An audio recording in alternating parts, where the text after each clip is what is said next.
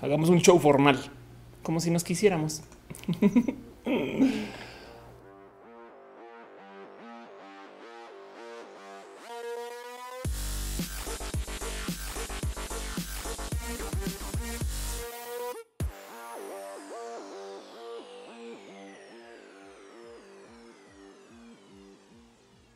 Hey, banda, gente bonita del Internet, fans de todo aquello lo digital, personas que han estado más tiempo en un simulador de vuelo que en vuelos tal cual, gente que celebra eh, el descargar cosas con tantos ánimos como comprarlas y tenerlas en su versión física, em, gente que usa el Internet para buscar cosas que hubiera conseguido aún sin el Internet. Sean ustedes bienvenidos a este show roja que se hace acá justo desde mi casa que yo produzco, edito, muevo, pongo, conecto, hago y deshago. Hoy estamos en edición de Halloween. Eh, de hecho, eh, no es, más, voy a buscar el tweet. No es culpa mía. Eh, fue yo estaba diciendo, ah, ya deberíamos de hacer acá este show y tal y tal. Y, resulta que nadie más y nadie menos que Aiko Josoya Chuchu Rocket, mi amiga y a quien le tengo mucho cariño y mucho amor. Justo estábamos discutiendo de, de roja y demás. Y ella me dice, ¿sabes qué? Pues mira, yo propongo que hagas esto en cosplay porque es Halloween y entonces ya tienes un buen pretexto. Entonces yo pues cosplayer no soy, pero sí le puedo hacer la mamada. Entonces sean ustedes bienvenidos a este show. dice, eh, creo que René se tuvo que ir, perdón, ¿qué pasó? Em, dice Dan Ro, gente que ya no lee las etiquetas del shampoo en el baño. Es más, wow, es considerar eso. Gente que busca en YouTube tutoriales del shampoo porque no sabe que detrás del shampoo hay etiquetas con las instrucciones. Como ven. pero bueno, Edgar Riego eh, dice que ah, les gusta mi corona. Muchas gracias. Es una coronita. De hecho, si la quieren, la consiguen en Amazon. No, se preocupen que tampoco son piezas específicas así súper cool. Eso es un kit estándar de disfraz y de hecho es una coronita de Peach, no es de Bowset. Pero qué les digo? Em, así las cosas cuando tú estás improvisando. Vamos a poner que esto funcione. Pero bueno, en fin, este show se hace una vez a la semana para vernos, platicar, para reunirnos, para darnos cariño, amor, para darnos apreciación y para darnos un poquito como de, no sé, abrazos y estas cosas bonitas que pasan en el Internet. Yo produzco todo este show a mi mano. Literal, eh, yo estoy acá haciendo el switcheo de cámaras. Eh, yo tengo aquí las notas. Yo golpeo el micrófono a propósito. Allá los tengo ustedes con el prompter. Y de paso, dato curioso, lo que aparece en el prompter es lo que tengo en esa pantalla atrás, que se darán cuenta también es el mismo chat que ven ustedes aparecer aquí. A ver, aquí. y pues bueno, justo este show se está transmitiendo en línea. Em, y eso quiere decir que tenemos varias dinámicas que normalmente no se tienen cuando tú tienes un show de estos en otros medios, no? Porque hay gente que me dice, Ophelia, ¿por qué de repente paras todo el show y te pones a leer? Y es de pues, porque así es en el Internet. Lo siento, no es lo que tú crees como lo crees y esas cosas. Em, y entonces, eh, justo eh, creo que esto va a funcionar de otro modo. Pero bueno, como sea, estamos transmitiendo en vivo en este momento en youtube.com diagonal of course, en twitch.tv diagonal of course, en mixer.com diagonal of course. Y además también estamos eh, en facebook.com diagonal of course. Si usted le sobra un tweet, dos, un poquito de amor, cariño. Si usted le sobra un poquito de tiempo, apreciación, o si usted es de estas personas que se pregunta por qué chingados este show no tiene más viewers, pues les aprecio si se ponen un tweet o si le eh, envían un mensaje ahorita a sus tíos o a sus primos o a sus abuelos eh, diciéndoles que el show está en vivo. Em, de hecho, no lo tiene que consumir en vivo también, por si no lo saben, ese show se transmite como podcast. Lo consiguen en Spotify como podcast, lo consiguen en podcast de Apple y si les interesa también está en SoundCloud, donde pueden ustedes escucharlo con cualquier dispositivo, sea Android o iOS. Y pues sí, también evidentemente queda en su versión recalentada. se queda esto aquí en las plataformas varias. Yo creo que la versión que más me gusta cuidar es la que está en YouTube mismo. Em, y entonces eso yo creo que es parte del también el cual hace que este show sea raro. Estoy haciendo un pequeño experimento con Alex Vela que les contaré después. Ojalá y comience a salir a, partir de la próxima semana, pero pues eso es otro tema. Y pues como sea, justo el chat es lo que es el chat, ¿no? dice Kat que le gusta la carnita, que está bien. Muchas gracias. Mauricio dice, eh, salúdame, besos desde Argentina. Un abrazo. Hoy, hoy voy a hablar de Argentina. Cristian dice, un saludo, señal por estar acá, señal por vernos acá y platicar. Y pues sí, justo como estamos en las varias plataformas que tienen varios sistemas de monetización, Em, sepan ustedes que este dinero, esta monetización, estos abrazos financieros que me pueden dejar ustedes vía o las suscripciones o el super chat o el Patreon o estas cosas, yo siempre lo uso para reinvertir en equipo del show en sí. Entonces la idea es siempre dar una mejor experiencia de roja. Em, quizás algún día, quizás algún día aparezca alguien que me ayude a switchar cámaras. Estas cosas por ahora no me interesa eh, mucho, em, aunque admito que a veces sería bueno poder solamente dedicarme a hacer solo el show. Pero bueno, de todos modos, hay una persona que sí está ayudando, que es Caro, dale Caro, el mejor martillo del Internet, nuestra moderadora estrella, quien la van a ver en el chat de vez en cuando, diciéndoles cosas como no escriban en mayúsculas, porque es mejor tener un buen, buen, buen momento como de chat que clavarnos en discutir con el troll este tipo de cosas. Pero bueno, en eso quiero darle un agradecimiento especial a Ana analógicamente, David Álvarez Ponce, Trini de Patacón, Sparitza Bernabé, Alex Melo, alias el Alex Cabezo Almeca, a que Rubio, Francisco Godínez, quienes son mis Patreons, gente que se suscribe eh, eh, desde la plataforma patreon.com, por la cual pueden pasar si quieren. Este y a la gente que está eh, hecha miembro, o sea, suscritos desde el YouTube a Edgar Riego, Bruno Alfaro, G. Jenny Ramírez, la locomotora, Hígado de Pato, Tatoso, Leonardo Tejada, Pastel Coco, Asira Strange. Muchas, muchas, muchas, muchas gracias. Y también a la gente que está suscrita en Twitch, Rayo, Fabián, Metitres Ramos, Andrés Togas, José Sauros, Joel Hernández, Glanfar y por supuesto, Caro, dale Caro, la persona más cool de todo este chat. Muchas gracias. Están preguntando por Matú. Creo que es la última transmisión sin Matú. Eh, mañana vuelve y entonces vamos a tener una pequeña negociación de su llegada a este departamento. Vamos a ver qué, sucede y qué pasa con eso. Pero pues bueno, el caso es que justo este show, em, pues nada, vive y existe para que platiquemos de cosas que me gustaría platicar. Medio sui generis, medio no. Dice eh, Mildred que se va a hablar de Chile. Sí, ahorita quiero hacer algo que yo normalmente hago o hacía y dejé de hacer por idiota. Pero una de estas cosas que yo me di cuenta hace como más o menos un año, póngale, me percaté que este show sirve como un lugar muy bonito para repasar todo lo que está pasando en Latinoamérica. Em, y, el tema es que eh, pues como que lo dejé de hacer por idiota. Entonces desde hace como dos shows para acá estoy volviendo a hacer el repaso latinoamericano y siento que fue como si me hubiera ido de una fiesta muy loca y vuelto ya después cuando todo el mundo estaba más que pachipedo, sino loco. Y entonces de repente, porque antes no les miento, hace un año y bueno, hace como nueve meses cuando yo estaba haciendo esto el repaso latinoamericano, me acuerdo que tenía momentos de güey, no pasó nada en Latinoamérica. La neta, nada como que le tenía que rascar. Uy, en Panamá, un güey fue arrestado porque tenía, no sé, alguna cosa así como cómica. Me explico. Y de repente ahora es que estoy rearmando las notas otra vez semana con semana. Si tengo un poco de qué pasó con Latinoamérica, no se explotó.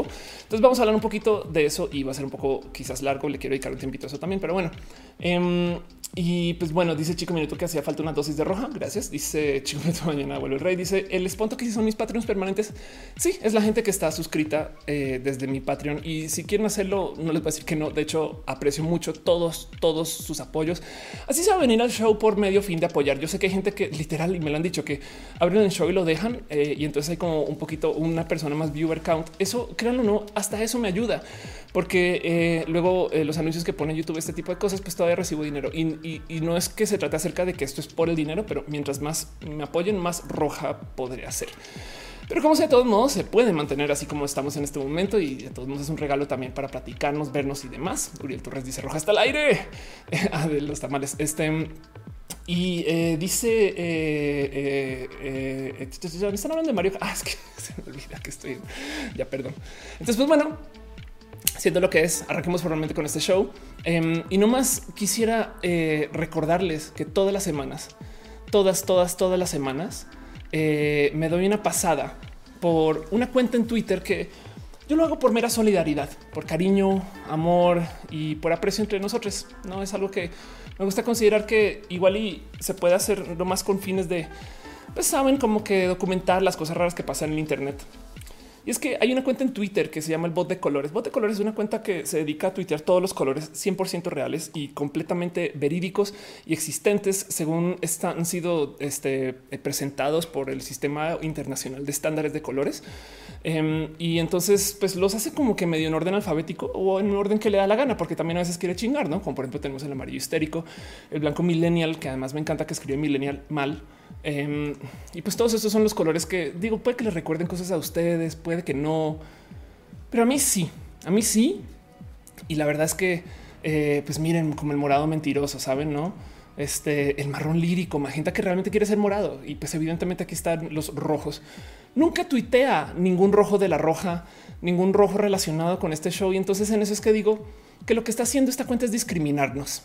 Literal, la neta, la neta, esta cuenta se dedica a tuitear todos los colores en la existencia, menos el rojo de la roja, que es el mejor rojo que podemos compartir todos. Y entonces me da mucha rabia y por eso paso como para, saben, como para enfrentar a mis diablos y a mis monstruos así de nariz, no como para decir, hey, tú bote colores, tú no me mandas tú eres solo un bot, cosa que seguramente el día que despierte y sea pues un bot sentiente y estas cosas puede que lo cobre venganza o algo así.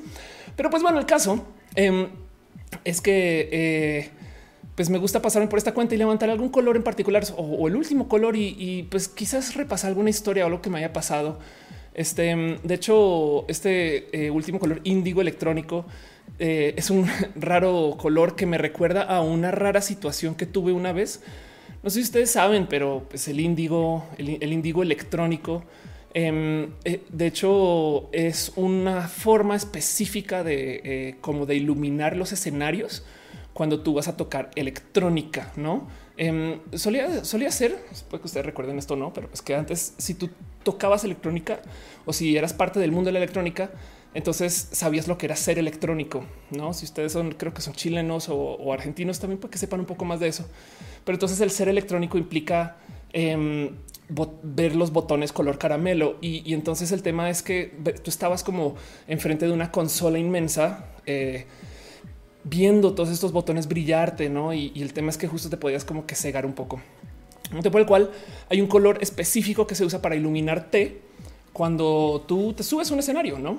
Y yo me acuerdo una vez que ayudé a una fiesta, esto es cuando ya estaba viviendo en México, y era una fiesta corporativa, de hecho, em, llevamos una cuenta con un cliente que, pues no, no les voy a decir qué cliente era, pero pues un cliente que era relacionado con telecomunicación y el caso es que pues nos dicen, ¿por qué no, por qué no sube alguien y es como DJ, no? Y el tema es que bien idiota, eh, yo le dejo esto a alguien que realmente nunca había organizado ese tipo de fiestas, ¿no? Y pues porque nunca había organizado ese tipo de fiestas, no supo tomar la decisión correcta de cómo iluminar el escenario, ni mucho menos cómo organizar eh, eh, pues el espacio para alguien que sea completamente electrónico. No soy electrónico, soy electrónico.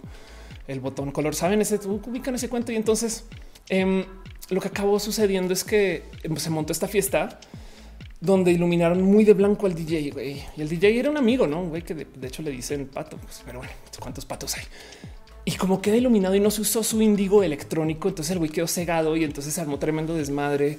Y, como que no sabía porque no podía escuchar porque estaba cegado y, pasa algo con la gente que hace música. No sé si saben que si le cruzan eh, lo que ven con lo que escuchan, ya automáticamente no pueden sincronizar bien. No, por eso es que es tan fácil desorientar a músicos cuando les tiras fotos con flash. Eh, por eso eh, prohíben el tomar fotos con flash en muchos conciertos. No sé si sabían, no sé si sabían, em, pero, pero bueno, todo esto se los dejo ahí pues, para que pues, para su uso. Y el cuento justo es que entonces, pues nada, tenemos este DJ así todo blanqueado y la fiesta se queda sin música y tuvimos un problema horrible. Afortunadamente en ese evento nos dejaron regalar chelas, pero perdimos al cliente porque pues, la gente la pasó pues de la chingada, no? Y pues entonces eh, así las cosas. Eh, y por eso es que me gusta como, no sé, repasar acá para ver como los peores colores que me recuerdan a las peores historias, porque, porque perdí ese cliente.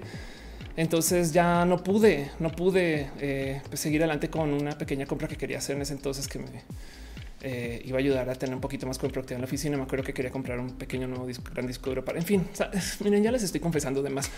El caso es que este es uno de esos colores que honestamente no se deberían de mencionar, pero ahí va el bot de colores sin tapujos a decirlo, sin tapujos. Y entonces pues me da mucha rabia, me da mucha rabia, pero pues qué les digo, así es la vida. Por eso es que la cuenta del bot de colores pues es la peor cuenta que puede existir. Seguramente a ustedes les pasó algo horrible. Yo por eso me gusta declarar de estos colores, eh, pues el peor color que puede existir. Al por lo menos a lo largo de la semana, los les invito a que consideren que si algo malo les pasó esta semana, piense que fue culpa del índigo electrónico, es nuestro digno enemigo. Si nos reunimos acá una vez a la semana, pues que por lo menos hagamos algo útil con este como esfuerzo, eh, saben, como de batalla. Pues, o sea, si ya somos personas que nos estamos encontrando aquí una vez, pues que seamos capaces para algo. Entonces, nuestro digno enemigo de la semana es el índigo electrónico. Pero bueno, dice eh, Isaac, soy yo. Habían habido muchos índigos últimamente. Puede que sí.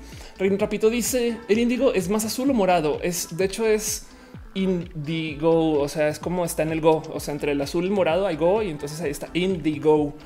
Este Cristian dice alguien quiere, quiere ya, están hablando de sexo. ¿Qué les pasa?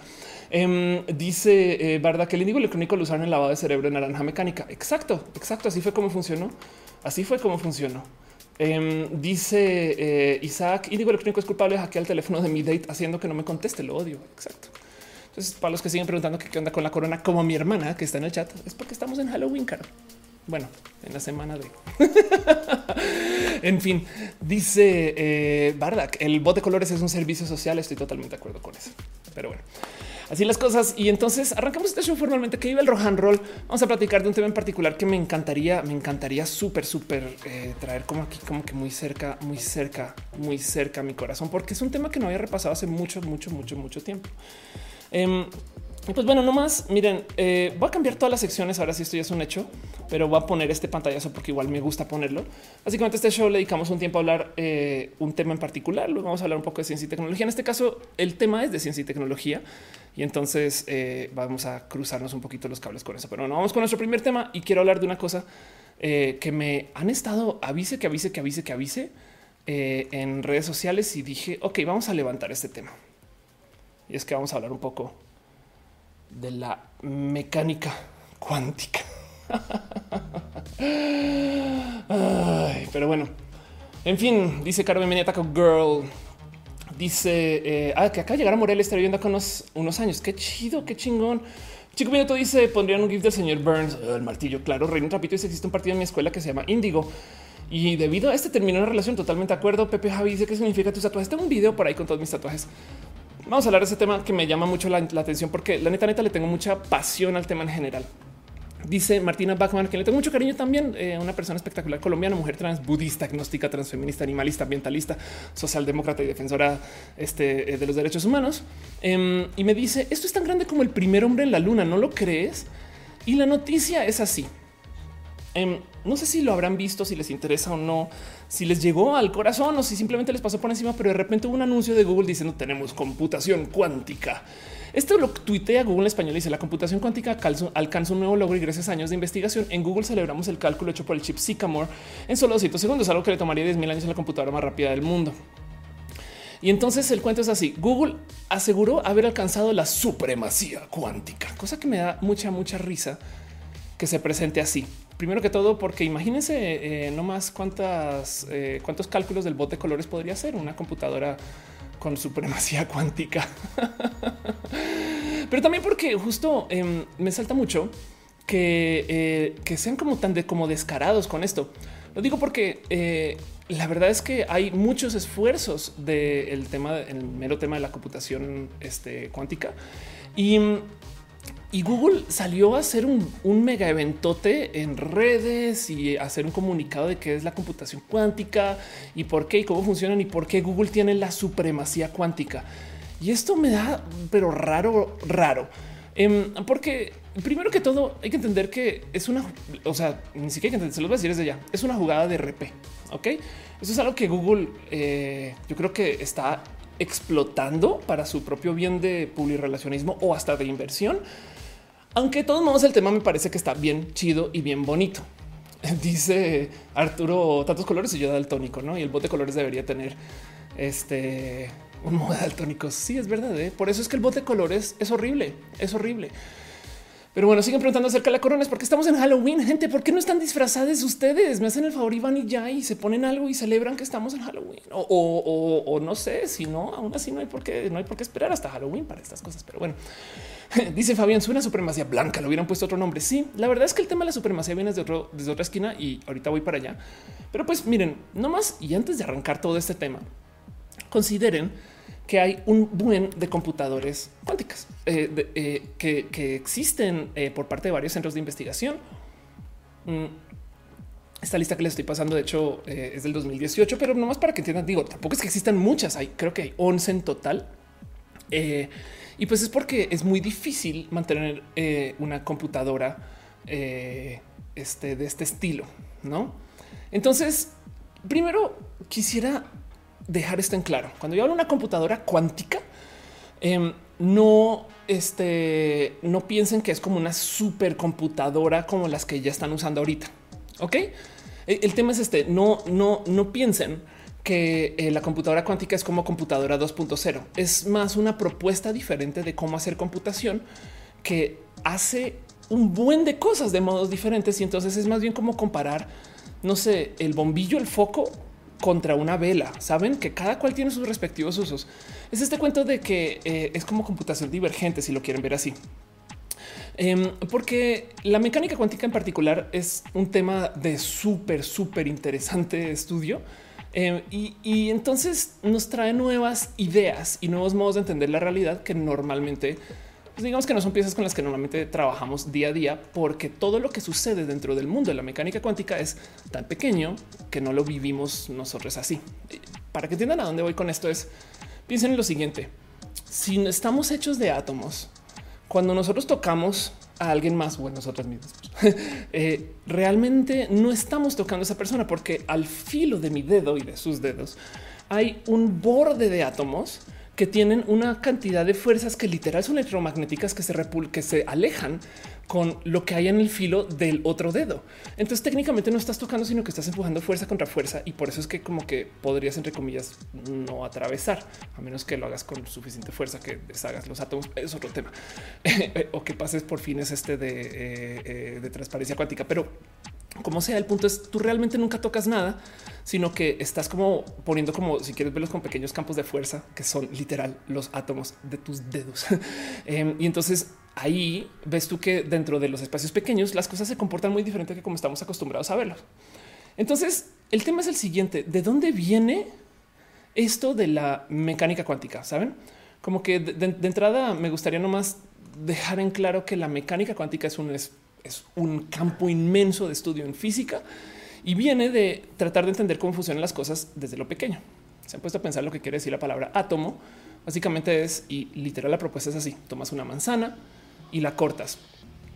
dice, dice Said, ignora mi mensaje, estoy yendo el chat con divagaciones. Cuéntemelo todo. Luego, em, esa manzana la cortas dos, tres, cuatro, cinco veces. Llega un momento que supuestamente ya no la puedes seguir cortando, ¿no? como si fueran eh, tomos en una enciclopedia, el momento cuando entras tú con una con espacio donde ya no puedes volver algo una subparte de sí mismo, o sea, no lo puedes partir en dos otra vez, ya se vuelve atómico. Estás eh, dentro de un átomo. Dice eh, Simón Ulises, hace una canción romántica. Eso que estás diciendo, por favor, por favor. Aldo dice que me veo como una buset clásica. Gracias. Cristian dice: Mi novia es trans. Me gustaría hacer si conoces algunas apps para imaginar nuestros hijos. Photoshop. Pero seguro ya, pues, o sea, lo mismo, no? Sea, sea trans o no. Eh, Dan Ro dice eh, como la computadora cuántica no es eh, la que utiliza Ant-Man para entrar al mundo cuántico. ¿Cómo que es eso? No? Pues sí, pero bueno, entonces justo técnicamente lo que se pensaba de los átomos en su momento cuando se propusieron es, ok, llegas a, este, a estas como piecitas mínimas que son las que componen toda la materia. Mucho tiempo después se descubre que dentro de esas piezas mínimas hay otras piezas mínimas y dentro de esas hay otras piezas mínimas y dentro de esas hay otras y, el tema es que los átomos en sí y cómo se descubren y cómo se investiga con ellos, que de cierto modo es más o menos complejo trabajar con los átomos porque no los podemos agarrar, porque tienes unas manos que están hechas de átomos. Entonces, cómo manipulas átomos con otros y esa mera como logística o ingeniería es sumamente complejo, pero pues lo que se propuso originalmente es, pues claro, si los átomos se comportan de estos modos que parecen ser pequeños planetas, igual, igual, y podría ser que sí son como literal pequeños planetas. De hecho, las fórmulas de eh, fuerza de gravedad, fuerza eléctrica son similarmente, eh, son sospechosamente similares, ¿no? Em, y, el tema es que hay una cantidad de temas que eh, podrían suceder dentro del proceso de los átomos, pero desafortunadamente, y como se ha descubierto por medio de un chingo de experimentos, em, si fuera solamente con estas fuerzas como si fuera una pequeñísima gravedad alternativa, técnicamente todo lo que rodea al átomo entraría en una órbita que, se decae y se desaparece y no sucede. Y el cuento em, es que eh, eh, los electrones, de hecho, al girar emiten luz, no pierden energía eh, y por consecuencia te das cuenta cuando ya comienzas a trabajar con esto que dentro del mundo atómico todo funciona muy diferente que si fuera en grande, no? Y entonces pasan una cantidad de cosas muy, muy raras, porque lo que se ha logrado, pues esto es por la base experimental de cosas que ya tienen en algunos casos más de 100 años. Em, eh, te topas con que el cómo se comporta el mundo atómico tiene una cantidad de reglas y leyes de cosas que dentro del mundo atómico puede que medio hagan sentido, pero que realmente están muy por fuera de cómo nosotros percibimos la realidad. Em, y entonces eh, el cuento eh, es que eh, lo primero que sucede dentro del mundo atómico es que la energía existe por momentos específicos de su existencia, por literal niveles. Em, a diferencia de lo que tenemos, por ejemplo, si tú vas manejando en un carro, si haces una bici y aceleras, pues tienes un proceso de aceleración. Pero cuando tú estás en el espacio, digamos que del mundo cuántico em, o de los átomos, literal la energía que puedes sostener es esta o esta, o esta o esta. Y entonces lo que tú tienes son paquetes de energía o como se le llaman, cuantas de energía. Y pues de ahí viene justo el término de el mundo cuántico. Lo que tú tienes son digamos que paquetes literal únicos, eh, discretos, marcados de esto es lo que eh, tienes tú para, para, manejar la energía. Y eso de entrada ya es raro y tiene ciertas como si quieren verlo como ingenierías o ciertos procesos diferentes como de procesar la vida dentro de ese mundo, por así decir. Y entonces se generan otra serie como de reglas que se han visto o que se observan. Y como suele suceder en los, esos procesos de ciencia, lo que, lo que te das cuenta cuando lo ves ves, que es un decir, o cuando lo trabajas, es que los datos cuentan una historia rarísima. Eh, segunda, por ejemplo, como que segunda ley como del mundo cuántico, es que encima de que existe solamente en espacios muy discretos, la energía, como puede existir, a diferencia de como estos pequeñitos planetas, tienen que ser o partículas u ondas, eh, o pueden suceder ambas al tiempo, ¿no? Entiéndase.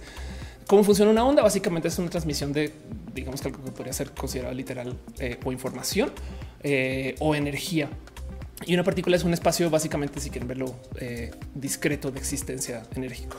Y pues en este caso en particular, como literal lo que sucede es que tienes tú dentro del mundo cuántico la posibilidad de que las cosas existan como una partícula o como una onda. Y entonces esto se presta para que sucedan cosas muy, muy, muy raras muy raras porque las ondas que tú vives dentro del mundo de la energía cuántica y dentro del mundo de la existencia cuántica dependen de que si las estás observando o no, o si existen o no, porque hay un experimento bien pinche loco que es uno de esos experimentos viejísimos del mundo cuántico. Se llama el experimento de las dos rendijas. Y el tema de este experimento es que si tú envías eh, eh, una, eh, que lo puedo. Si tú envías una, uh, aquí estás, una serie de partículas por medio de una rendija vacía y pones un sensor al otro lado, pues lo que tienes es una raya, no? Porque si tienes una rendija, pasan las partículas y al otro lado golpean. Pero si tienes dos rendijas abiertas y envías así las mismas partículas, pues tú creerías que quedan dos, no dos rayas al otro lado. Y lo que sucede es que cuando llegan al otro lado aparecen como con una cosa que es un patrón de interferencia, aparecen como si fueran una ola.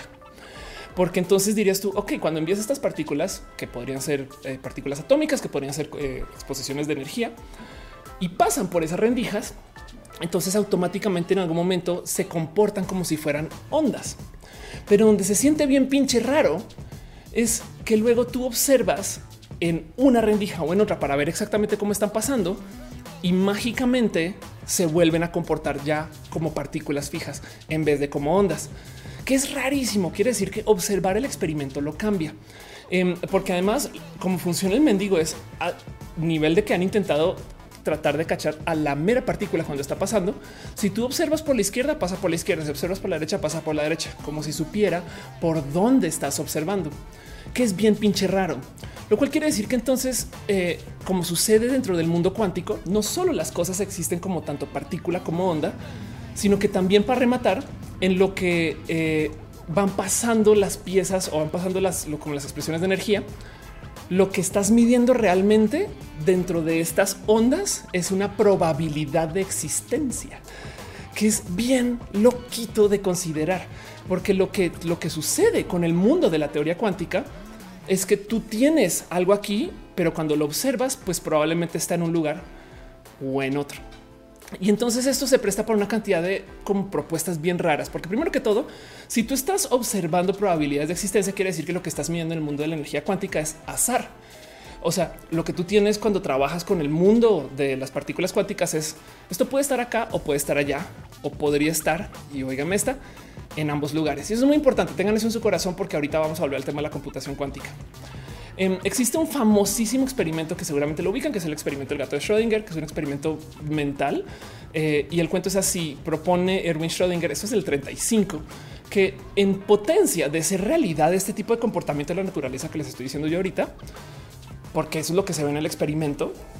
Y lo que estaban haciendo estos físicos es, ok, si el experimento dice que eso es así, quiere decir que entonces hay superposición, o sea, hay cosas que están a la vez pasando como onda, como partícula y a la vez pasando por ambos lados hasta que lo observas. Y cuando lo observas, entonces es solo uno.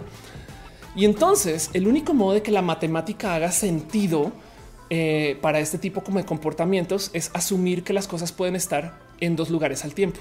¿Cómo que pueden estar en dos lugares al tiempo? Perdón, pero yo tengo mi mano acá, no puede estar acá y acá. Pues justo parece que con las partículas desde el mundo cuántico sí es muy posible que estén en dos lugares. Y entonces lo que dice Erwin Schrödinger o lo que publicó en su momento es, eso es como si yo tuviera una caja donde adentro tengo un gato. Y el gato, digo, puede estar ahí, pero en algún momento al azar, capaz y por un dispositivo completamente al azar, explota eh, un, un tarrito con veneno y entonces al cabo de 10 minutos o de un tiempo, yo no sé por qué es al azar si ese tarrito ya explotó y ya se abrió. Entonces yo no sé si el gato está vivo o muerto. Y lo que dice eh, el, como el, tema del, gato de Schrödinger es, entonces esto quiere decir que hay que considerar que el gato hasta que yo no abra la caja está al mismo tiempo vivo y muerto. y esto suena completamente en contra de todo lo que conocemos desde lo intuitivo. Y es de paso el problema cuando lidias con temas relacionados con física y matemáticas y cualquier ciencia, no que tienes que permitir que los datos te lleven hacia algún lugar que puede que sea un lugar que no conoces. Pero el tema es que al parecer y luego de 100 años de trabajar con esto, les voy a decir que pues claramente sí, sí se, ha comprobado que las cosas pueden existir en varios estados al tiempo y es así. Em, de hecho, dice Bardak, dinos que lo que, no le hiciste mató el experimento. No, no, no, Mató está vivo vivo y vivo al mismo tiempo. de hecho, Matú está acá y no está acá al tiempo. Pero bueno, entonces es eh, este el si quieren verlo, la tercera como regla del mundo cuántico, que tienes cosas que existen en paquetes específicos de energía, pero que luego esos paquetes y las existencias de las partículas pueden ser también ondas y esas son ondas de probabilidad que entonces pueden estar o no estar en un lugar pero cuando lo observas, entonces lo que se dice en dentro del mundo de la matemática, la física cuántica o lo que sucede cuando haces esos experimentos es que colapsas todas las posibilidades de dónde podrían estar las cosas a solo una. Porque si tú estás haciendo este, este experimento que les digo de eh, enviar cosas por un sistema de dos rendijas em, y de repente lo observas, apenas lo observas, pum, se vuelve un sistema básico que ya no está haciendo interferencia de olas. Y entonces colapsas todo el experimento para que sea observado, lo cual quiere decir que hay algo dentro de la física que depende de que se observe. Y eso eh, de por sí es filosóficamente profundo y raro y complejo de entender, ¿no? Porque bien que se podría decir bajo un argumento así que entonces la mera existencia del universo está porque hay alguien para observarlo. Y eso no, no quiero hablar mucho con eso porque lo que quiero más, más bien hablar un poquito de cómo funciona este mundo de como de la mecánica cuántica, eh, porque, porque hay un par de cosas que funcionan para poder hacer computación. A locomotora dice mató ese emperador del universo influencer mimado al tiempo, un poco así. Entonces, pues bueno, la cuarta como regla del mundo, este, eh, digamos, de la mecánica cuántica es que si entonces el observar las cosas hace que tomen una existencia marcada, no? O sea, que se colapse. Y del otro lado, em, si tú tienes una posibilidad de que la materia exista de varios modos hasta que lo observas, como el gato, entonces vas a generar, y esto es obligatorio dentro del sistema, una cosa que literal es una incertidumbre entre dos magnitudes que están conjugadas, ¿no? Como lo podrían ser la posición y la velocidad. Entonces me explico un poquito. Imagínense que eh, estamos persiguiendo un coche para fines de, este, de, esta analogía, este coche podría ser literal una partícula andando que yo la veo como un coche andando muy rápido, no? Y yo le quiero tomar una foto al coche. Entonces soy muy buen, soy muy buena fotógrafa y entonces saco mi cámara y le tomo esta foto a este coche. Se ve muy bien, se ve perfectamente bien ese coche y el fondo está borroso, pues porque están dando, no? Em, cuando tú tratas de hacer estas como mediciones sobre estas eh, materias o sobre estas piezas de existencia, sobre estas olas, em, de cierto modo tú podrías para conseguir una fotografía así, por así decirlo, matemáticamente hablando, tú puedes sacrificar todo lo que no es eh, unos datos y entonces tienes altísima precisión en otra. ¿Por qué lo digo? Porque si bien yo sé que este coche está ahí en ese, o sea, yo sé que yo sé que así sea, pues yo eh, lo que no les puedo decir en este momento es a qué velocidad. Pero yo les puedo decir a qué velocidad va, pero no les puedo decir dónde está. Em, mientras que si comparamos con esta foto, que es una entre comillas fotos, estos son renders y demás y dibujos Acá tienes un coche que está en movimiento Y entonces acá yo les puedo, yo les puedo decir a qué velocidad va, pero no les puedo decir dentro de ese rayón de luces cuando yo tomé la fotografía dónde está. ¿Me explico? Tengo que sacrificar una por otra. Puedo, puedo decirles a qué velocidad iba, pero entonces ahora este, eh, ya, no sé exactamente cuando tomé la foto, en qué parte yo lo detuve. Puede que esté allí, pero como yo lo estaba exponiendo desde, desde más tiempo, entonces arruiné la otra mitad de los datos y no hay modo de que consigamos los dos al tiempo. Digo esto, esto es una analogía, más bien esto sucede dentro de la mera matemática que se usa para hacer todos estos cálculos cuánticos, porque el tema es, existe la posibilidad matemática em, de que eh, tú puedas hacer cosas sin saber exactamente de dónde vienen y que existen desde un literal azar. Otras dos magnitudes conjugadas muy famosas o muy conocidas es literal energía y tiempo. Entonces, así como tú puedes saber la energía de una partícula, entonces no sabes básicamente en qué momento está existiendo ¿no? y viceversa. Y por consecuencia, eso es lo importante acá. Existe la posibilidad matemática dentro del mundo de la física cuántica que si sea por un muy cortito tiempo, em, de la nada se creen partículas, aparezca materia de donde no existía. Y esto sirve para explicar el por qué los hoyos negros colapsan. Eso sirve para explicar el por qué eh, hay unos ciertos tipos de radiación. Y esto explica algunas cosas raras que suceden en el espacio y que seguramente también vemos acá. Pero, pero lo importante aquí es entender que dentro del mundo de las partículas así chiquititas pasan estas cosas. Em, y entonces, como tú no sabes dónde están las partículas, lidias con la mera si quieren verlo de nuevo, ingeniería de cómo vamos a medir y observar si la mera observación va a cambiar lo que estamos tratando de conseguir. Dice eh, Alejandro Burbano, los youtubers son cuánticos porque condicionan su existencia que los observen. Sí, anda total. Em, dice Barda que muy científico más o menos. Alejandra Lara dice estamos midiendo nuestra percepción, en la realidad nos falta tanto por descubrir. Cristian Paradis interesante, eh, pero eso nos lleva a la antimateria.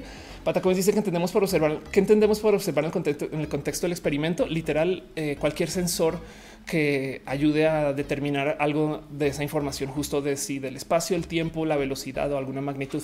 Y lo digo sensor porque em, si tú estás observando, si tú estás queriendo, em, si tú llegas a un closet oscuro y sacas una linterna, le estás iluminando con literal fotones. Pero si tú estás trabajando con cosas que son más pequeñas que los fotones, entonces no, no vas a tener, necesitas algo más pequeño que la partícula que quieres observar para que sea como los nuevos fotones, por así decir, sentido. Em, es, como el tema cuando trabajas con cosas así chiquitas, es que dentro del mundo cuántico eh, los, los electrones son más o menos grandes, no? Y entonces no puedes usar eh, un, bueno, no puedes usar este eh, alguna eh, herramienta que sea más grande que lo que estás tratando de operar. No es como si tú trataras de quizás coser este un remache en un suéter usando un bulldozer, no? Em, entonces también hay una cantidad de modos raros para observar dentro de estos experimentos que literal pueden ser solamente experimentos que determinan si hubo algún cambio en el electromagnetismo o demás. Pero bueno, Repaso esto rápido porque hay dos cosas más que son súper importantes para el tema de la computación cuántica. El próximo y este de lejos es de mis favoritos es que por consecuencia de que la materia existe como una probabilidad, o sea, no necesariamente está aquí o acá hasta que lo observas, pues esa probabilidad no tiene por qué respetar el espacio de las barreras. Suena raro. Las barreras pueden ser campos eléctricos o pueden ser literal algún espacio que no permita el como el pasar del movimiento de alguna pieza que sea discreta. No un electrón, por ejemplo, en el caso clásico, como lo vemos, eh, simplemente rebota contra una pared, pero dentro del mundo cuántico, técnicamente, aunque es una probabilidad súper, súper, súper pequeña, técnicamente la materia dentro de su sobre todo formato de existencia como ola puede atravesar paredes. Eso quiere decir que eh, existe una diminutísima probabilidad de que si tú caminas contra una pared, todo, pero esto es, o sea, esto es diminutísima este, de a niveles eh, este, galácticos, pero existe todavía esa probabilidad. O sea, no es cero la probabilidad de que tú atravieses la pared. Digo, dentro del mundo cuántico, pues básicamente haces esto con una partícula tratando o dos o tratando de atravesar una barrera, sabes más o menos dónde podría existir. Y entonces si sucede y esto literal, esto sí es Terminator, me explico, o sea, de repente y sale al otro lado y listo, se acabó. Em, y entonces el tema es este, esto importa porque cuando tú estás tratando de trabajar con una computadora que haga uso de todas estas piezas mecánicas que relacionan dentro de este mundo de la física rara, por así decirlo, em, este eh, hay, un, hay una serie como de reglas bonitas que aplican debido a estas raras condiciones. Pero bueno, la última eh, que, también es de estas súper, súper importantes. Esto es, esto es de lo más importante que se, se usa para la mera computación cuántica. Es que las partículas también esto de nuevo son cosas que aparecen desde los experimentos y que todavía no se puede explicar bien por qué, ni cómo y cuándo y dónde, pero los modelos son más o menos completos o por lo menos son matemáticamente este, congruentes, no como que ya se descubrió que esto pasa acá y entonces yo le muevo acá, esto va a pasar allá. Y es que hay una cosa que eh, es el entrelazamiento cuántico. El entrelazamiento cuántico básicamente es que sí se puede que una partícula esté atada con otra automáticamente. Este dice eh, Franco, ¿todos los átomos son iguales? No. Em, dice eh, si las personas con esquizofrenia simplemente son personas evolucionadas, su cerebro puede viajar entre multiversos. Podría. Eduardo Macías dice sería como la serie Flash, que tienes que ir lo suficientemente rápido porque tus átomos atraviesan la pared, que no es, no está tan descabezada esa propuesta, porque si vas lo suficientemente rápido, está hablando de groseramente, o sea, si manejas tanta energía, Em, igual entonces tus niveles eh, de interacción atómica son muy diferentes a que si eres una persona en los niveles de energía que tenemos aquí. Pero bueno, por eso es que los aceleradores de partículas lo que hacen es que aceleran una línea larguísima de partículas y pues básicamente los tiran contra la parada a ver qué pasa. Pero tienen, manejan tanta energía cargada entre adentro que tienen tamaños diferentes y los podemos observar. Pero pues este justo eh, y dice este Sergio Eric, no es correr rápido, el vibra en la frecuencia de la pared. Anda, le dicen, dice una chica cuántica. Ella era una chica cuántica. Alex Ramírez dice es un tema sumamente interesante. Ahora entiendo. Eh, ah, ok, que por qué le gusta este show. Muchas gracias. Oscar dice la criptografía en su máxima expresión. Exacto. Pero bueno, volvamos a la última regla de las raras reglas del mundo de la cuántica.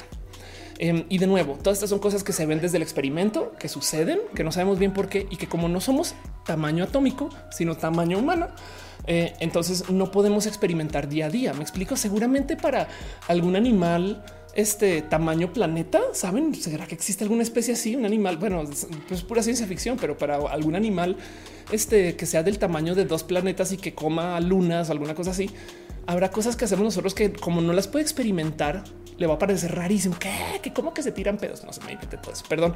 Pero bueno, me entienden. El punto es que dentro del mundo cuántico hay cosas que no podemos observar directamente y tenemos que usar una cantidad como de raros y trucos y mañas.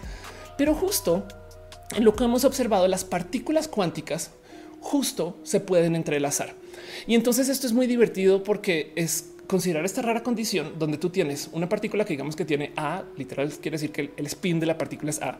Este y del otro lado, em, si la atas con otra partícula, cuando esta sube eh, eh, algún espacio diferente o la cambias automáticamente, si le cambias el espacio, si la cambias de A a B, la otra automáticamente cambia de B a A y es automático.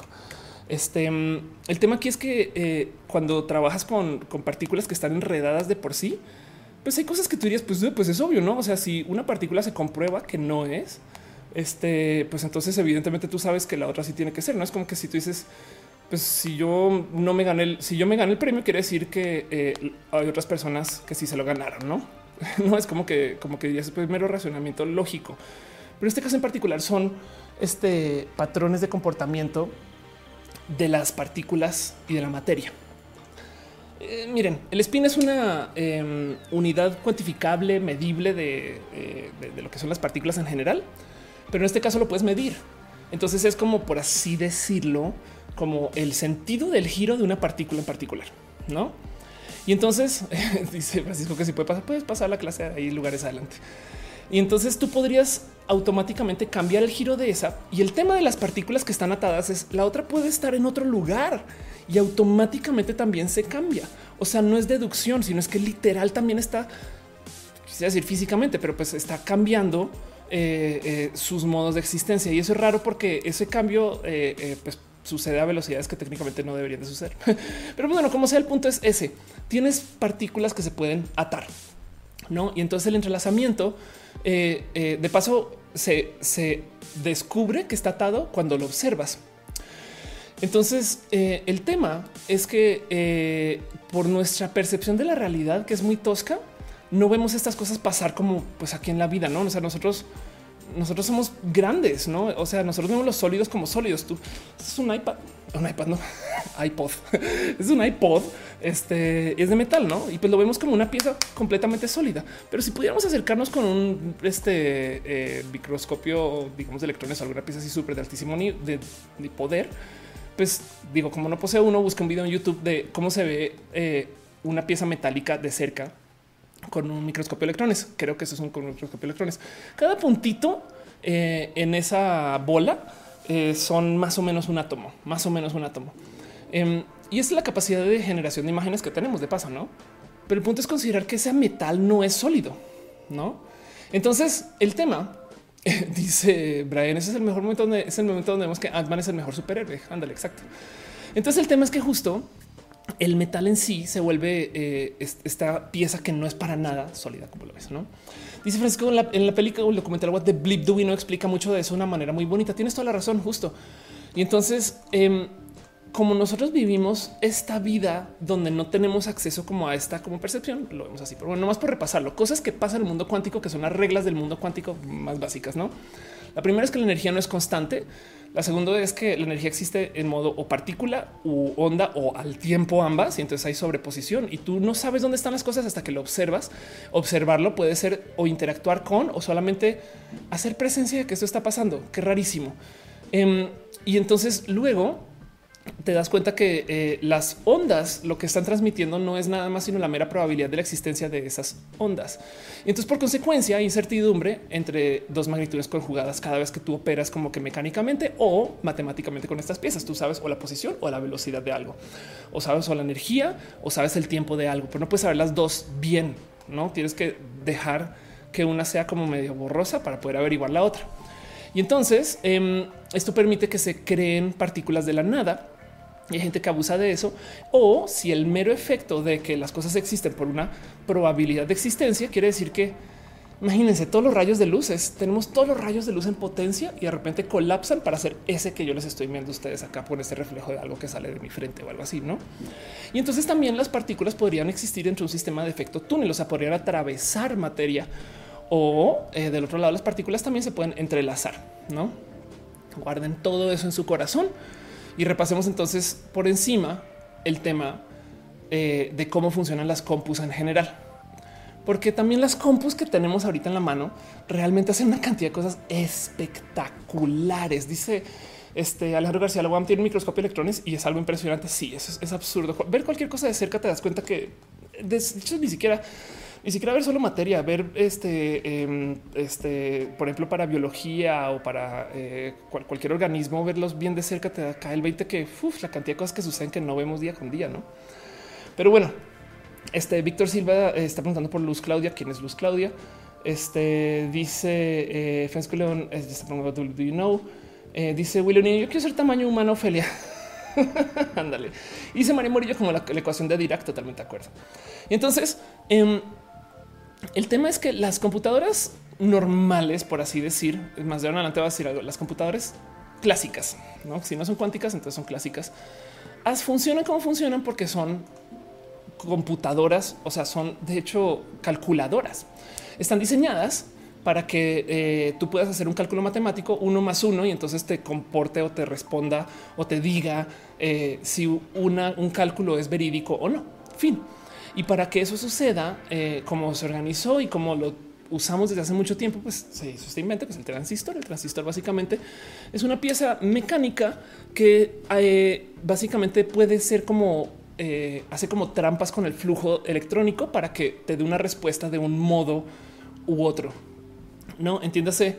Este mm, lo que tú tienes es que tienes un flujo de electricidad y esa electricidad puede estar programáticamente organizada para que si yo siempre la envío por acá, entonces me devuelva un pequeño cálculo matemático por aquí o por allá. Y entonces cada transistor eh, está organizado en uno de varios y son poquitos, son como creo que son seis de varios posibles modos de hacer esa matemática. No así como nosotros tenemos sumar, restar, multiplicar, ¿no? que son operadores matemáticos. Em, tenemos estas dentro de las computadoras que son puertas lógicas.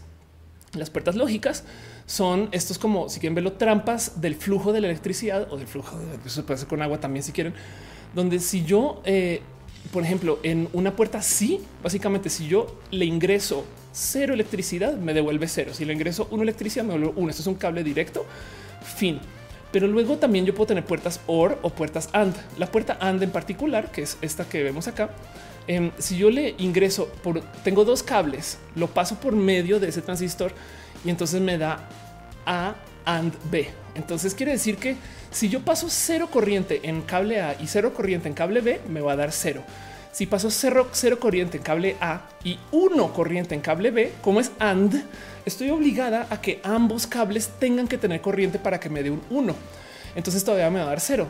Por supuesto, también si hago la otra del otro lado va, a pasar exactamente lo mismo. Si yo tengo uno corriente en A y cero corriente en B, todavía me va a dar cero. Es solamente cuando AND eh, que tengo corriente en A and B me va a dar corriente en el cable de salida. Entonces, esto se usa para poder hacer, si quieren verlo dentro de varios esquemas de la mera formación del esquema transistores, que se hagan cálculos matemáticos, porque entonces yo tengo cómo hacer, eh, cómo comprobar que sí pasé corriente por acá y que no pasé corriente por allá. Y por medio de literal hacer trampa con esto, este podemos hacer un pequeño esquema de hacer una gran calculadora.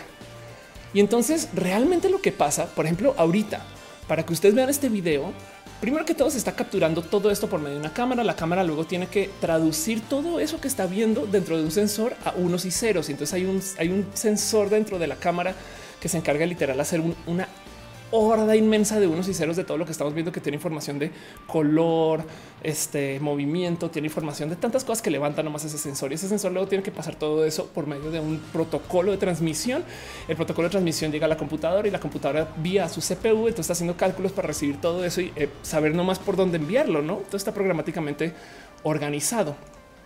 Y entonces es muy bonito porque em, si bien los transistores originalmente Em, eran estas como piezas hechas en tubos, en tubos como al vacío, se volvieron el microchip. Y esto son cosas que le tocaron a nuestros papás, quizás nuestros abuelos, em, porque es ver un transistor que literal un tubo. Estas cosas son inmensas. Si, si en esta película este, de Alan Turing, Alan Turing, este se me fue el cable.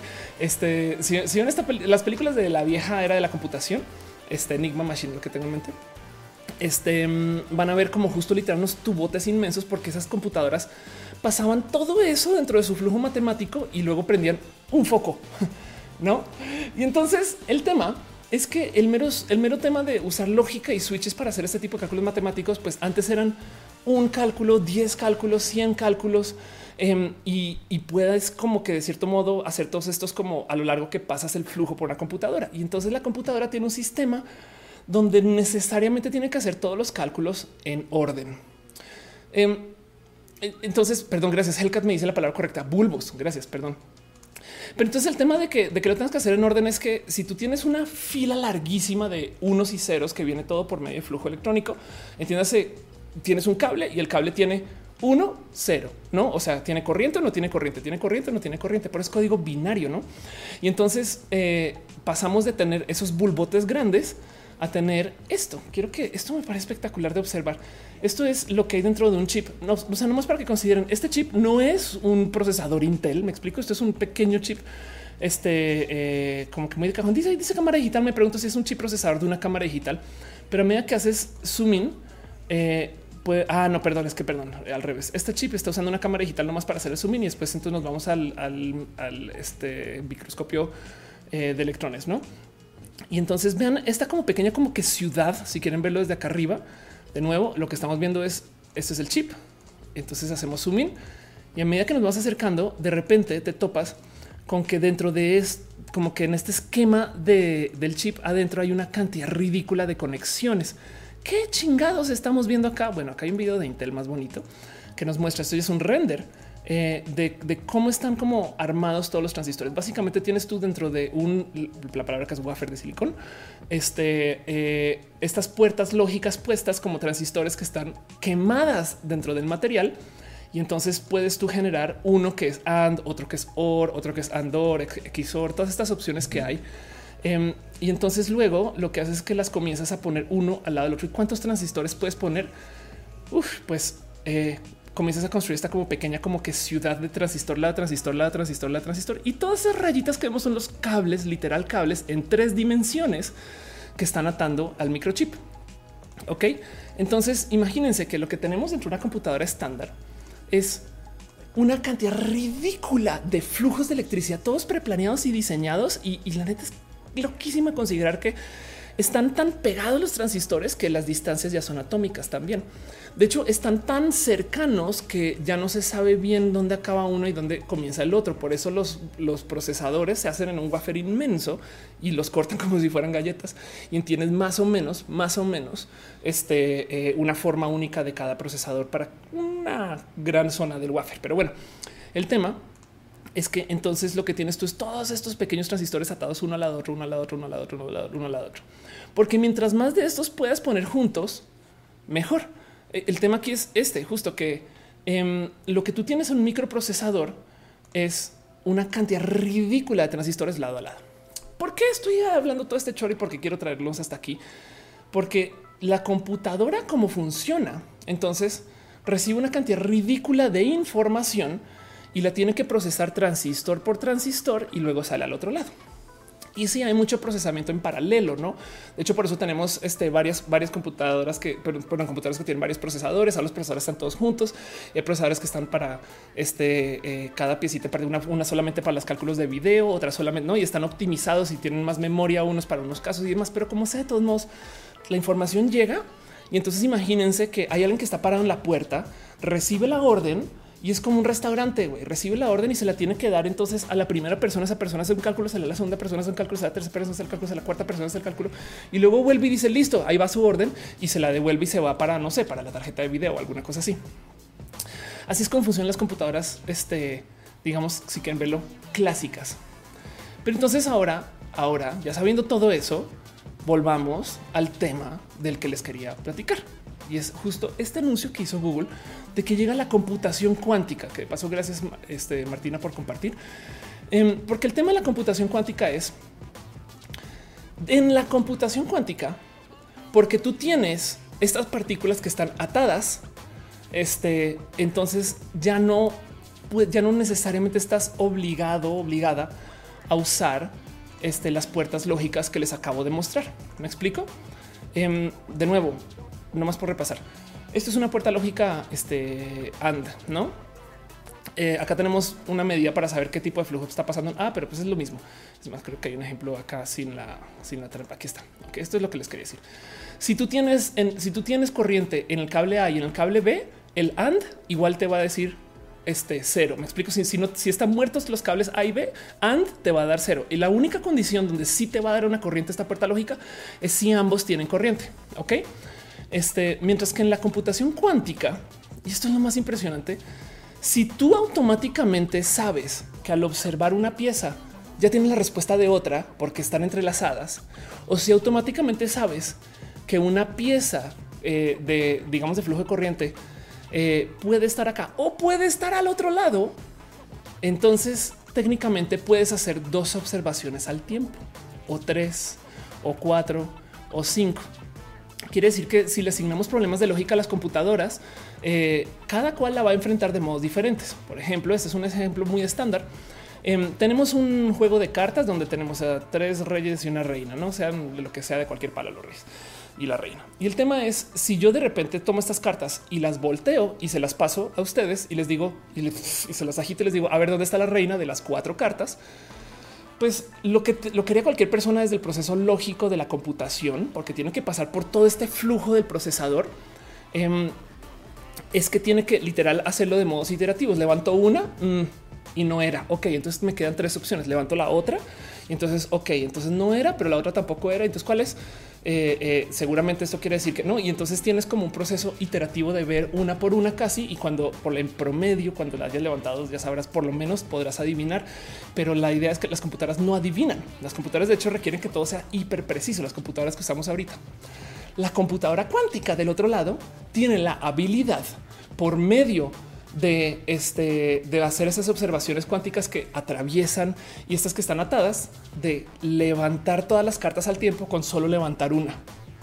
Ok, porque eh, el tema aquí es si, si mi puerta lógica de la computación cuántica implica que yo solamente necesito levantar una y todas las otras partículas están atadas. Entonces ahora lo que a la otra computadora le tomó dos, tres o cuatro intentos, yo lo hice en uno. Y eso es lo que pasó con Google. Ellos salieron a decir hicimos un cálculo de una pieza de información que se generó en solo 200 segundos que otra computadora le hubiera tomado 10 mil años de calcular. No em, hay algunos cálculos matemáticos que son sumamente complejos y eso los usamos para nuestra ventaja. Em, dice Hellcat Wilcat este es como el famoso efecto de la luz que se comporta como onda, pero también con partícula. Exacto. Sí, total. Este Jess Bernabé dice la computación clásica solo puede eh, probar una solución a la vez y la cuántica todas las soluciones al mismo tiempo. Totalmente de acuerdo. Y dice Juan Diego, eh, no sé si os va a ver o responder esto, pero no, me gusta lo rojo en vivo porque como media hora atrasado porque soy un desastre. No, pero pues aquí estamos, aquí estamos. Este dice eh, Caro, imagino un gran mapa de resolución para un problema en lo cuántico. Sí, totalmente de acuerdo. Y Monserrat Morato usa la palabra más bonita para escribir todo esto: desdoblamiento de datos desde mis ojitos del mundo de planos. Justo, sí, justo. Ese es el tema que la computación cuántica, por la mera lógica y cómo funciona, permite que tú observes las cosas como con estos multiojos. Y el tema es que cuando yo les digo que se hace un cálculo desde la computación cuántica, entonces esos eh, eh, literal hacen uso de una partícula para hacer el cálculo. Y el tema es que manipular esa partícula para saber si está atada o no, o para saber si pues, se puede hacer a nivel de, procesamiento, es súper complejo, porque medir la partícula es carísimo, es carísimo. Y para rematar, lo que no queda aquí muy en claro o que no mucha gente tiene muy presente es que las computadoras cuánticas igual necesitan de una computadora clásica para operar. Entonces tienen que tener en claro que las computadoras en sí, las cuánticas que vienen van a cambiarnos, todavía requieren de las otras para su existencia. Em, y entonces digamos que las unidades de computación dentro del mundo de la computación cuántica se llaman qubits. No, el tema de los, el tema de los, el tema de los qubits, este aquí está este uh, aquí está. Em, es que, por ejemplo, una máquina que tiene tres qubits puede hacer ocho opciones en paralelo de cualquier cálculo de lógica. Cinco o seis, porque se pasan información entre cada qubit, entre cada partícula le da información a otra porque hay, hay unión cuántica. Entonces, si tú tienes una computadora que tiene seis transistores, puedes hacer seis cálculos y a veces los tienes que hacer en cadena porque uno está ocupado. Entonces tienes que esperar a que estés y por eso la idea es tener los más la mayor cantidad de transistores posibles. Pero en, la, en el tema de la computación cuántica, tres qubits te hacen ocho opciones en paralelo, cinco, seis te hacen 32 o 64, 30 ya te hacen este, eh, opciones que te caben 134 MHz. Y el cuento es que es entonces exponencial. Las computadoras cuánticas tienen crecimiento de deducción exponencial, a diferencia de las computadoras clásicas. Y esto entonces también es un tema inmenso. Y me pregunta este eh, Ángel Morales, funcionalidad escalonada. Sí, de acuerdo. Dice Monserrat, básicamente está corriendo varios cálculos sobre una misma observación. Si Liz Jordan dice, ¿puede hacer, ¿puede hacer entrar en razón a un conservador? Puede que sí. ¿Y quién preguntó que sí? Ya vamos a ver qué es el 42. Pero bueno, entonces dice Maritza, ya quiero ver qué tecnología se va a desarrollar gracias a esa computadora cuántica. Exacto. El tema aquí es que vamos a darle en la madre a muchos procesos que ya conocemos, porque de entrada, em, uno de estos como raros y complicados procesos de, este, de la matemática que a una computadora le queda muy difícil de procesar porque lo tiene que hacer en cadena, en larga cadena, uno por uno, es la factorización. Que la factorización? Literal, tomas un número y quieres calcular todos los números primos que sean factores de ese gran número. Ok, de hecho, es tan complejo este, este eh, cálculo matemático que se usa como algoritmos del cifrado, no? Si yo me quiero inventar una clave que sea súper difícil para que yo pueda cifrar mi información, pues yo necesito que la clave de cifrado sea hecha completamente al azar. Y como no hay cómo conseguir información completamente al azar y hay gente que hace todo tipo de cosas loquísimas, este lava lamp random, por ejemplo, em, este hay una serie de personas que usa lámparas de lava con una cámara con sensores para hacer cálculos de números al azar. Entonces, literal, tienen esa pared de lámparas de lava atrás, tienen cámaras apuntando y entonces, según dónde, en qué posición están las burbujitas, em, generan números pseudo al azar. Y entonces esos datos random luego los, los, alimenta al Internet para que la gente lo pueda usar para su cifrado, para que las claves sean inadivinables. Porque si tú puedes adivinar la clave de alguien, tienes acceso, no? Pues eso es lo que pasa con el cifrado. El problema es que cuando tú tienes una computadora que está haciendo cálculos lineales uno por uno para adivinar una de estas cosas, pues le va a tomar mucho tiempo. Y entonces el cifrado em, tiene el problema que este eh, requiere de que sea difícil poder adivinar la clave. Ahora llegan las computadoras cuánticas y dicen, no te preocupes, porque yo tengo un sistema de computación que no se hace en fila, sino que yo lo puedo hacer observando una cantidad de opciones a la vez, todas las opciones posibles desdobladas y yo las observo todas. Y entonces lo que a una computadora clásica le puede tomar eh, un, dos, tres, cuatro, cinco, seis, siete. Ok, este le, puede tomar muchos años hacer un cálculo único para hacer una adivinanza en reversa de una clave de cifrado. A una computadora cuántica la hacen 100 segundos, segundos, no? Lo que quiere decir que entonces la computación cuántica tiene el tema que le va a dar en la madre al cifrado. Y eso es sumamente, sumamente importante porque eh, eh, de cierto modo, em, digo, va a cambiar el cómo operamos, va a cambiar el cómo usamos nuestras computadoras, va a cambiar este, eh, tantas cosas del, cómo nos relacionamos con la computación en general, porque si de por sí la física cuántica ya tiene una cantidad de raros y, y, bonitas aplicaciones, em, hay unas que la neta neta no se han considerado y que todavía tendremos por ver, ¿no? dice este Monserrat, pero también una carrera del descifrado. Sí, de acuerdo. Lo que pasa es que eh, hay, cifrados que ya son tan potentes que, sabes que no, se descifrarán hasta que exista otro método de analizar esa información. Dice Alejandro Lora, yo el stream lo primero que hace Ophelia con gorrita. Sí, Rainbow David dice, ¿quién dijo que la informática no puede ser groovy? Totalmente de acuerdo. Ahora, el por qué la computación cuántica es difícil, compleja eh, y rara Em, es porque tienen que considerar que estas eh, máquinas, pues primero que todo, no son, no son baratas, güey. Eh, a ver, miren, este es un pequeño video de cómo se hace un bit cuántico, un quantum bit. Primero que todo, para que entiendan, em, para poder mantener una medida precisa de en qué posición están esas piezas cuánticas, o sea, esas, partículas, o sea, esa materia, Em, tenemos que eliminar toda la energía externa que pueda cambiar la posición solamente por existir.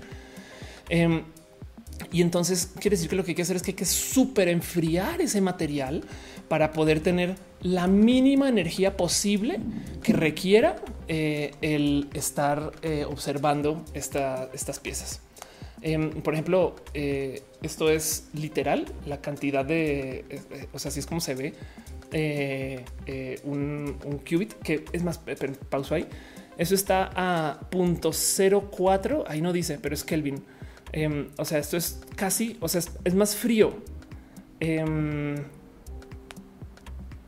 es más frío lo que hay. Estoy tratando, de pensar como más o menos, más o menos eh, que puede ser, pero bueno, es más frío, es más frío lo que hay en ese, en ese tarro que como está de frío el espacio. Ok.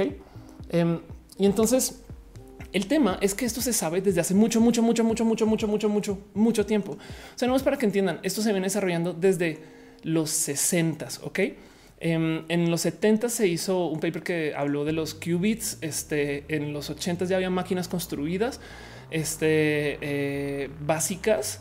Em, y desde los 2000 ya hay eh, máquinas. Acá tienes una computadora de 5 qubits eh, que estaba en Múnich.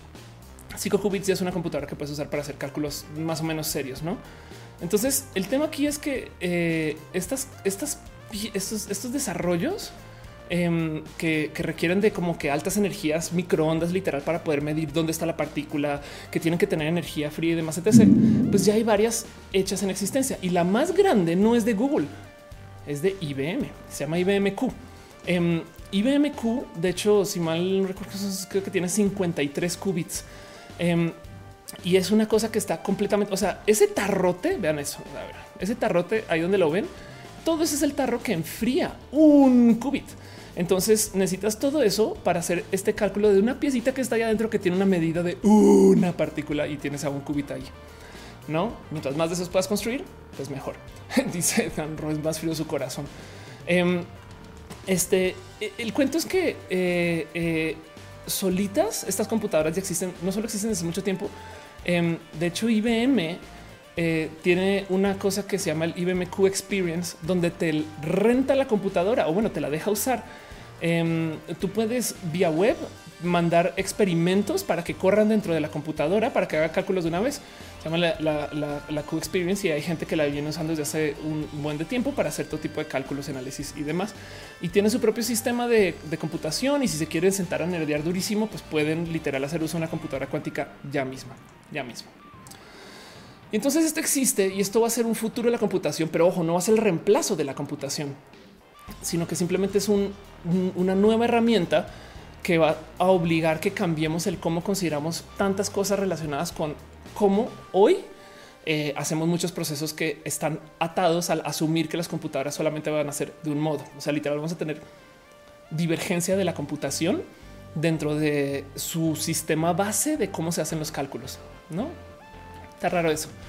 Em, ¿Por qué importa todo esto? Para alejarnos dos segundos y, de paso, esto son las cosas que cuando yo estudiando física me senté a pensar un ratito o, siempre no me dejan de, sorprender. Em, a mí siempre me ha llamado la atención el tema de eh, el, proceso eh, cuántico, porque justo depende de la observación. Y entonces hay mucho que tiene que ver con el observar nuestra realidad, que de cierto modo pues afecta el cómo la vivimos, ¿no? Este, eh, a ver, ¿cómo me explico con esto? Em, eh, quiere decir que si de cierto modo tú consideras que eh, si tú estás ahí lo vas a observar y entonces va a tener una forma, si no estás ahí capaz y no se observa eso me parece filosóficamente profundo. Pero bueno, del otro lado también hay que considerar que hay una cantidad de procesos cerebrales que como atan con también flujos de electricidad que no son binarios y que encima de eso están hechos como medio al azar y que dependen mucho de estos como altos procesos como de computación dentro del cerebro que no sabemos bien cómo se forman. Entonces hay mucha gente que de verdad lleva trabajando este ángulo que dice que igual nosotros tenemos procesos cuánticos en el cerebro. Miren, hay una cosa que eh, es de esas discusiones filosóficas bien profundas que es el que si tú supieras todas las variables posibles o todos los estados únicos de toda la materia que te rodea de algún sistema cerrado, pues ya sabemos cómo se comportan tantas fuerzas que le rodean que podrías predecir cuál es el, cuál es el próximo. Me explico. Si tú tomas una foto este, de tu cerebro ahorita y sabes exactamente en qué sentido van todos los flujos de electricidad, entonces tú puedes decir, ah, pues el próximo segundo eh, va a ser así, no? Ya lo puedes predecir. Em, y, quizás los próximos dos segundos y los próximos tres segundos y los próximos cuatro segundos. Y el problema es que si tú puedes, si tú pudieras predecir los próximos 20 minutos de cómo van a ser los, flujos de electricidad en el cerebro, entonces quiere decir que tú podrías predecir si alguien se va a poner furioso, triste, histérico, si se va a poner este eh, pesativo o no, si va a poder observar algo. Me explico. Si tú pudieras, y, el tema aquí es que muchas cosas que eh, eh, no funcionarían bien desde lo filosóficamente correcto.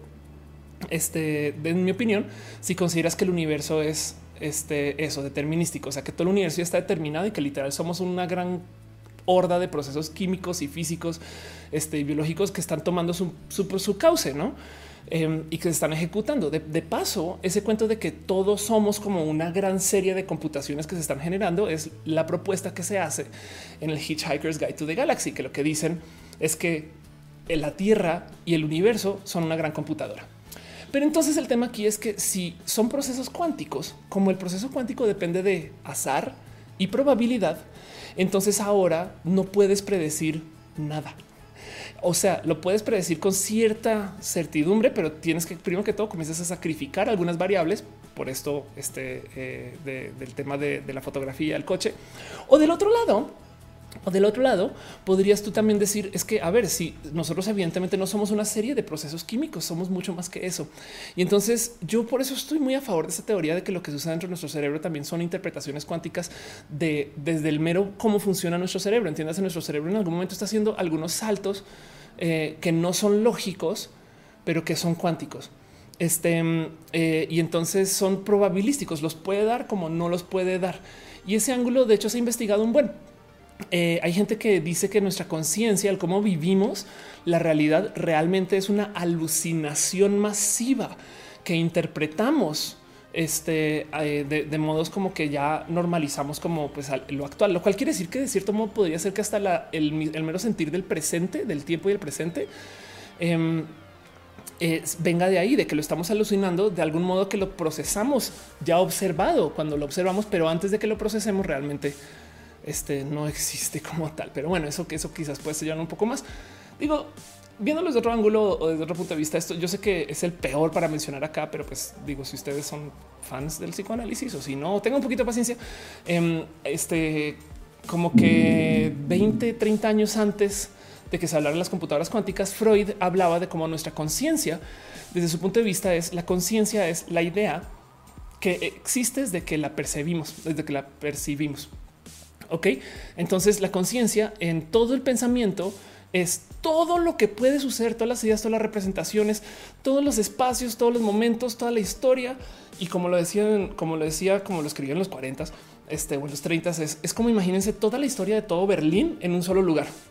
Pero ya que lo recuerdas, entonces ahora de cierto modo colapsa todo ese pensamiento y todo ese camino hacia el recuerdo. Y entonces de repente ahora ves solamente lo que quieres recordar y todo lo demás se vuelve un camino de probabilidad hacia ese recuerdo. What?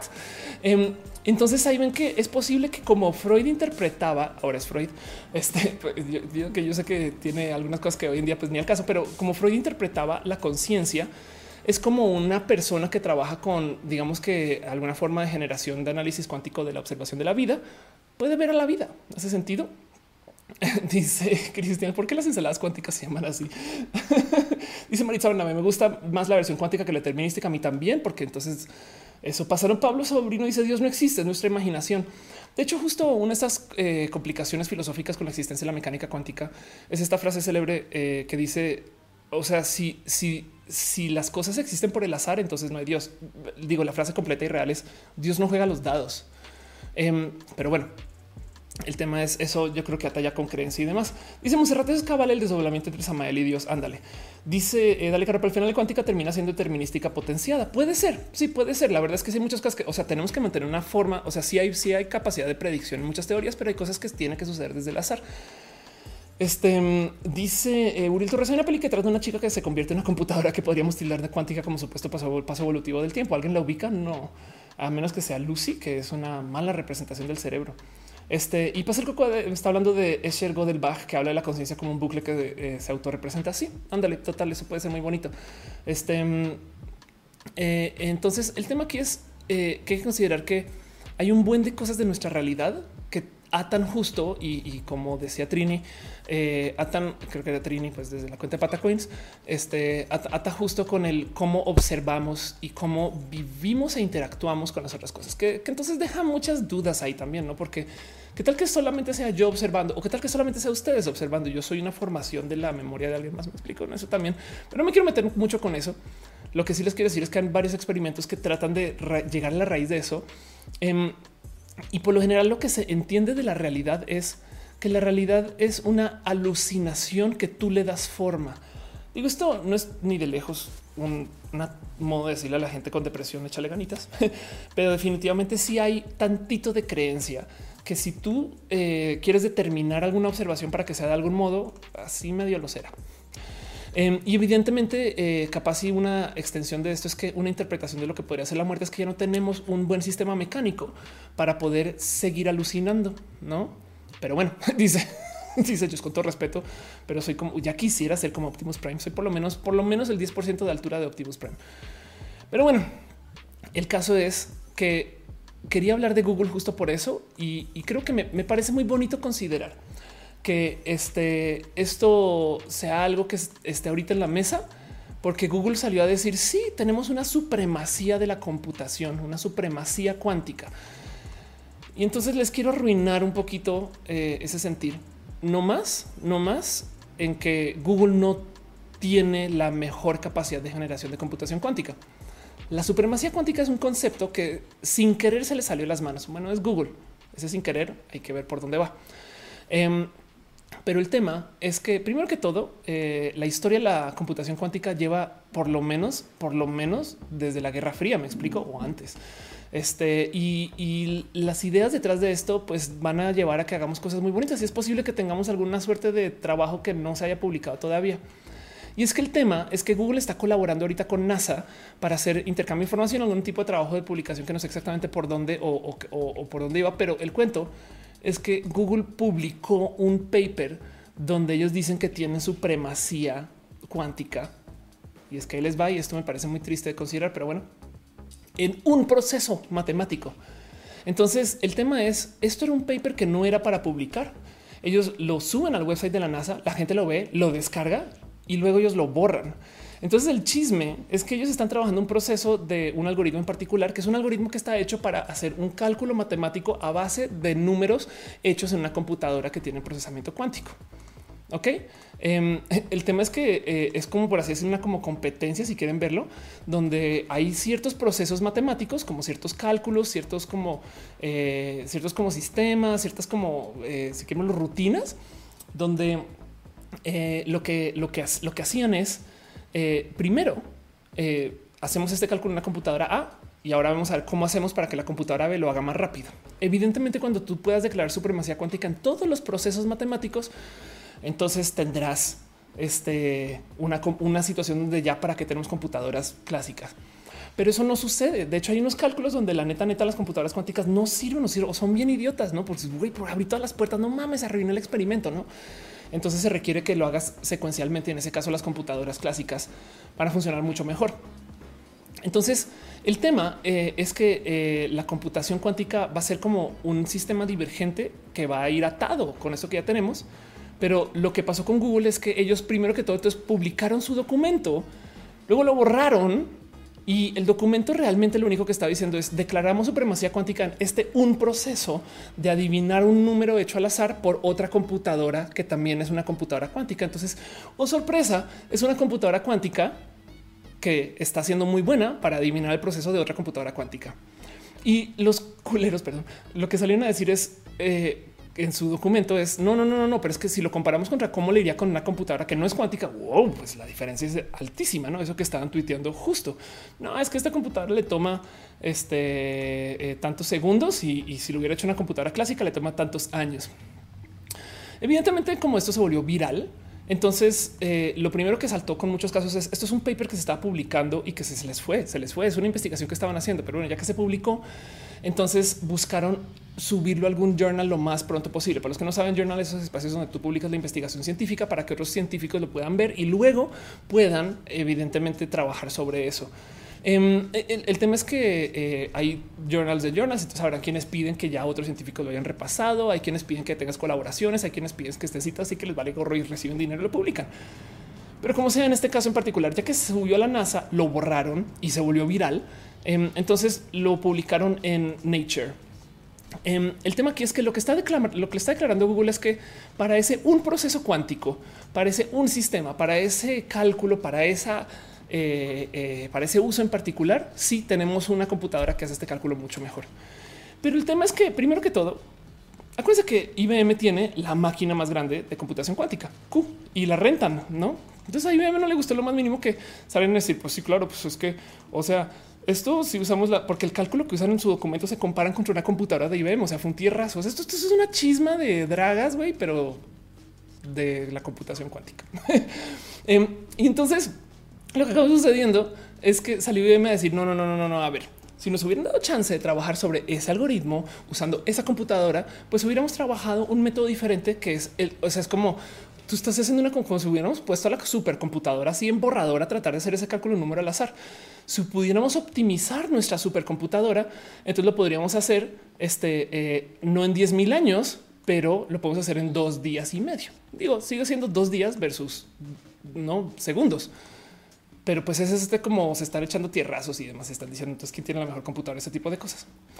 Pero pues a mí lo que me impresiona todo esto, aparte del que se hable de la computación cuántica, de cómo va a cambiar, de dónde vamos y todo esto que está pasando, es que Google luego no tuvo ningún problema y se echó una Google. Y entonces levantaron toda esa plática en los medios y, consiguieron todo ese como ruido y decidieron volverlo un gran impulso mediático. Y entonces dijeron, ah, sí, que se está rumoreando. Esto me imagino alguien en el marketing de Google que no tiene ningún problema con aterrizar. Así ah, que se está rumoreando que tenemos la computadora cuántica más cool del mundo. Pues bueno, chido. Entonces hicieron un video que explica que la computación cuántica como si se lo hubieran inventado y entonces cuentan todo el proceso y cómo funciona. Y la verdad es que el video está chido. Está chido, pero sí cuenta una historia como muy desde desde la victoria de Google de algo que realmente es tenemos una computadora que hace un, cálculo en una condición, en una situación controlada mejor que una computadora que no es cuántica. Em, y de paso ese cálculo que está haciendo es contra algo que hizo otra computadora cuántica. Entonces en últimas te queda un poquito de es un poquito de trampa Google. Pero ya dice Cabetri, la más cuántica. Ya. Ándale, Simón Ulises dice chisme de dragas. Marisa Bernabé dice que la realidad, empezando con que es diferentes especies de seres vivos en los colores de manera diferente. Sí, total, de acuerdo, totalmente de acuerdo. Este Alina Overpower llega, dice Oli. Eh, pues estamos hablando. Ok, mis mismo que me dice, me parece muy interesante el tema. Yo no entiendo mucho al respecto porque lo explica. Ah, gracias. Este dice que se entiende. Este Gabriel Orru dice em, se emocionaron de más los dioses Google. Es entendible. Sí, total. Digo, dejando eso de lado, este eh, solo, quiero eh, recordarles que Google es una empresa que vive de toda esta inversión. Entonces se la tiene que buscar para ver cómo le hacemos nueva prensa cada que puede. Entonces, este, pues nada, eso sucedió. Y pues recuerden que justo el tema de la computación cuántica es, viene, pero ya existe. Y si quieren nerdear, la neta, neta, vayan y rendes un poquito de espacio en el, en el Q de IBM. Y pues eso era un poquito lo que quería platicar con ustedes. Como nomás nuestro tema original. Llevo una hora y media hablando de esto, no lo puedo creer, no lo puedo creer. Dice James Bernabé, el rojo que yo voy el mismo rojo que tú. Ándale. Este Alina dice que soy una reina. Este en este caso soy una pseudo reina porque, porque así las cosas. Pero sí, exactamente así. Pero bueno, en fin, yo le tengo mucho gusto al tema de la computación cuántica en general. Como que eh, la verdad es que cuando yo estudié física no vi cuántica mucho, este, porque yo quise estudiar física de temas de espacio. Pero pues aquí digo, es, no estoy para nada. O sea, digo, Martina dice que es tan grande como el primer hombre de la luna. En este caso, eh, no tan. O sea, digo, la computación cuántica sí. Este anuncio no.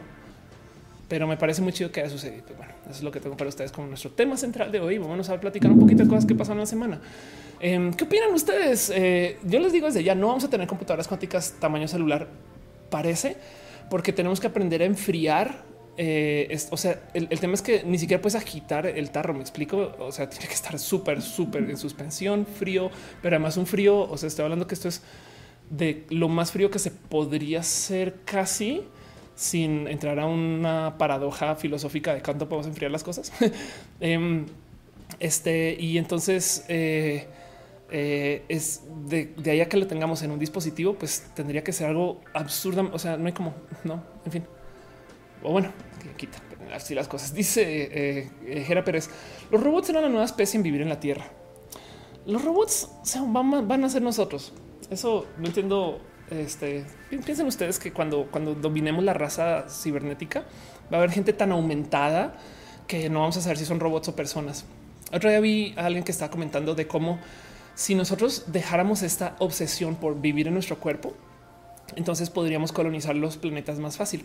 Entiéndase, en vez de enviar a Marte un ser humano, que es carísimo, lo que podríamos hacer es que enviamos a Marte un reproductor genético, que es una versión empaquetada de un ser humano, eh, y entonces allá damos a luz a una persona y podríamos hacer una, una transferencia, así como hablaba yo hace dos rojas acerca de la transferencia de memorias. Eso podría ser. O del otro lado podríamos crear piezas eh, eh, que sean pseudo, humanas. Entonces tenemos un robot que tiene sensores y esos sensores acá se pueden interpretar desde el cuerpo. Entonces tú tienes un robot que está en Marte, pero tú acá sientes como si estuvieras caminando allá. Puede ser. Alina dice, imagina enviar una conciencia totalmente de acuerdo. Cristian Valdera dice, le recomiendo la banda este, eh, mecánica cuántica para participantes. sí. Este dice Angélica 0 grados Kelvin. Sí, de hecho, la temperatura en la que se llevan estos, estos, este, superconductores. Eh, es, de como creo que 0.4 Kelvin, una cosa así, es absurdo. Pero bueno, en fin. En fin, Elisa dice que le gusta el tema. Muchas gracias, muchas gracias, muchas gracias. Vamos a platicar de cosas que pasaron la semana. Pequeños abrazos, pequeños temas este, que digo yo que por lo menos son medianamente importantes o no. Pero bueno, el primer abrazo, la primera noticia que tengo para ustedes hoy.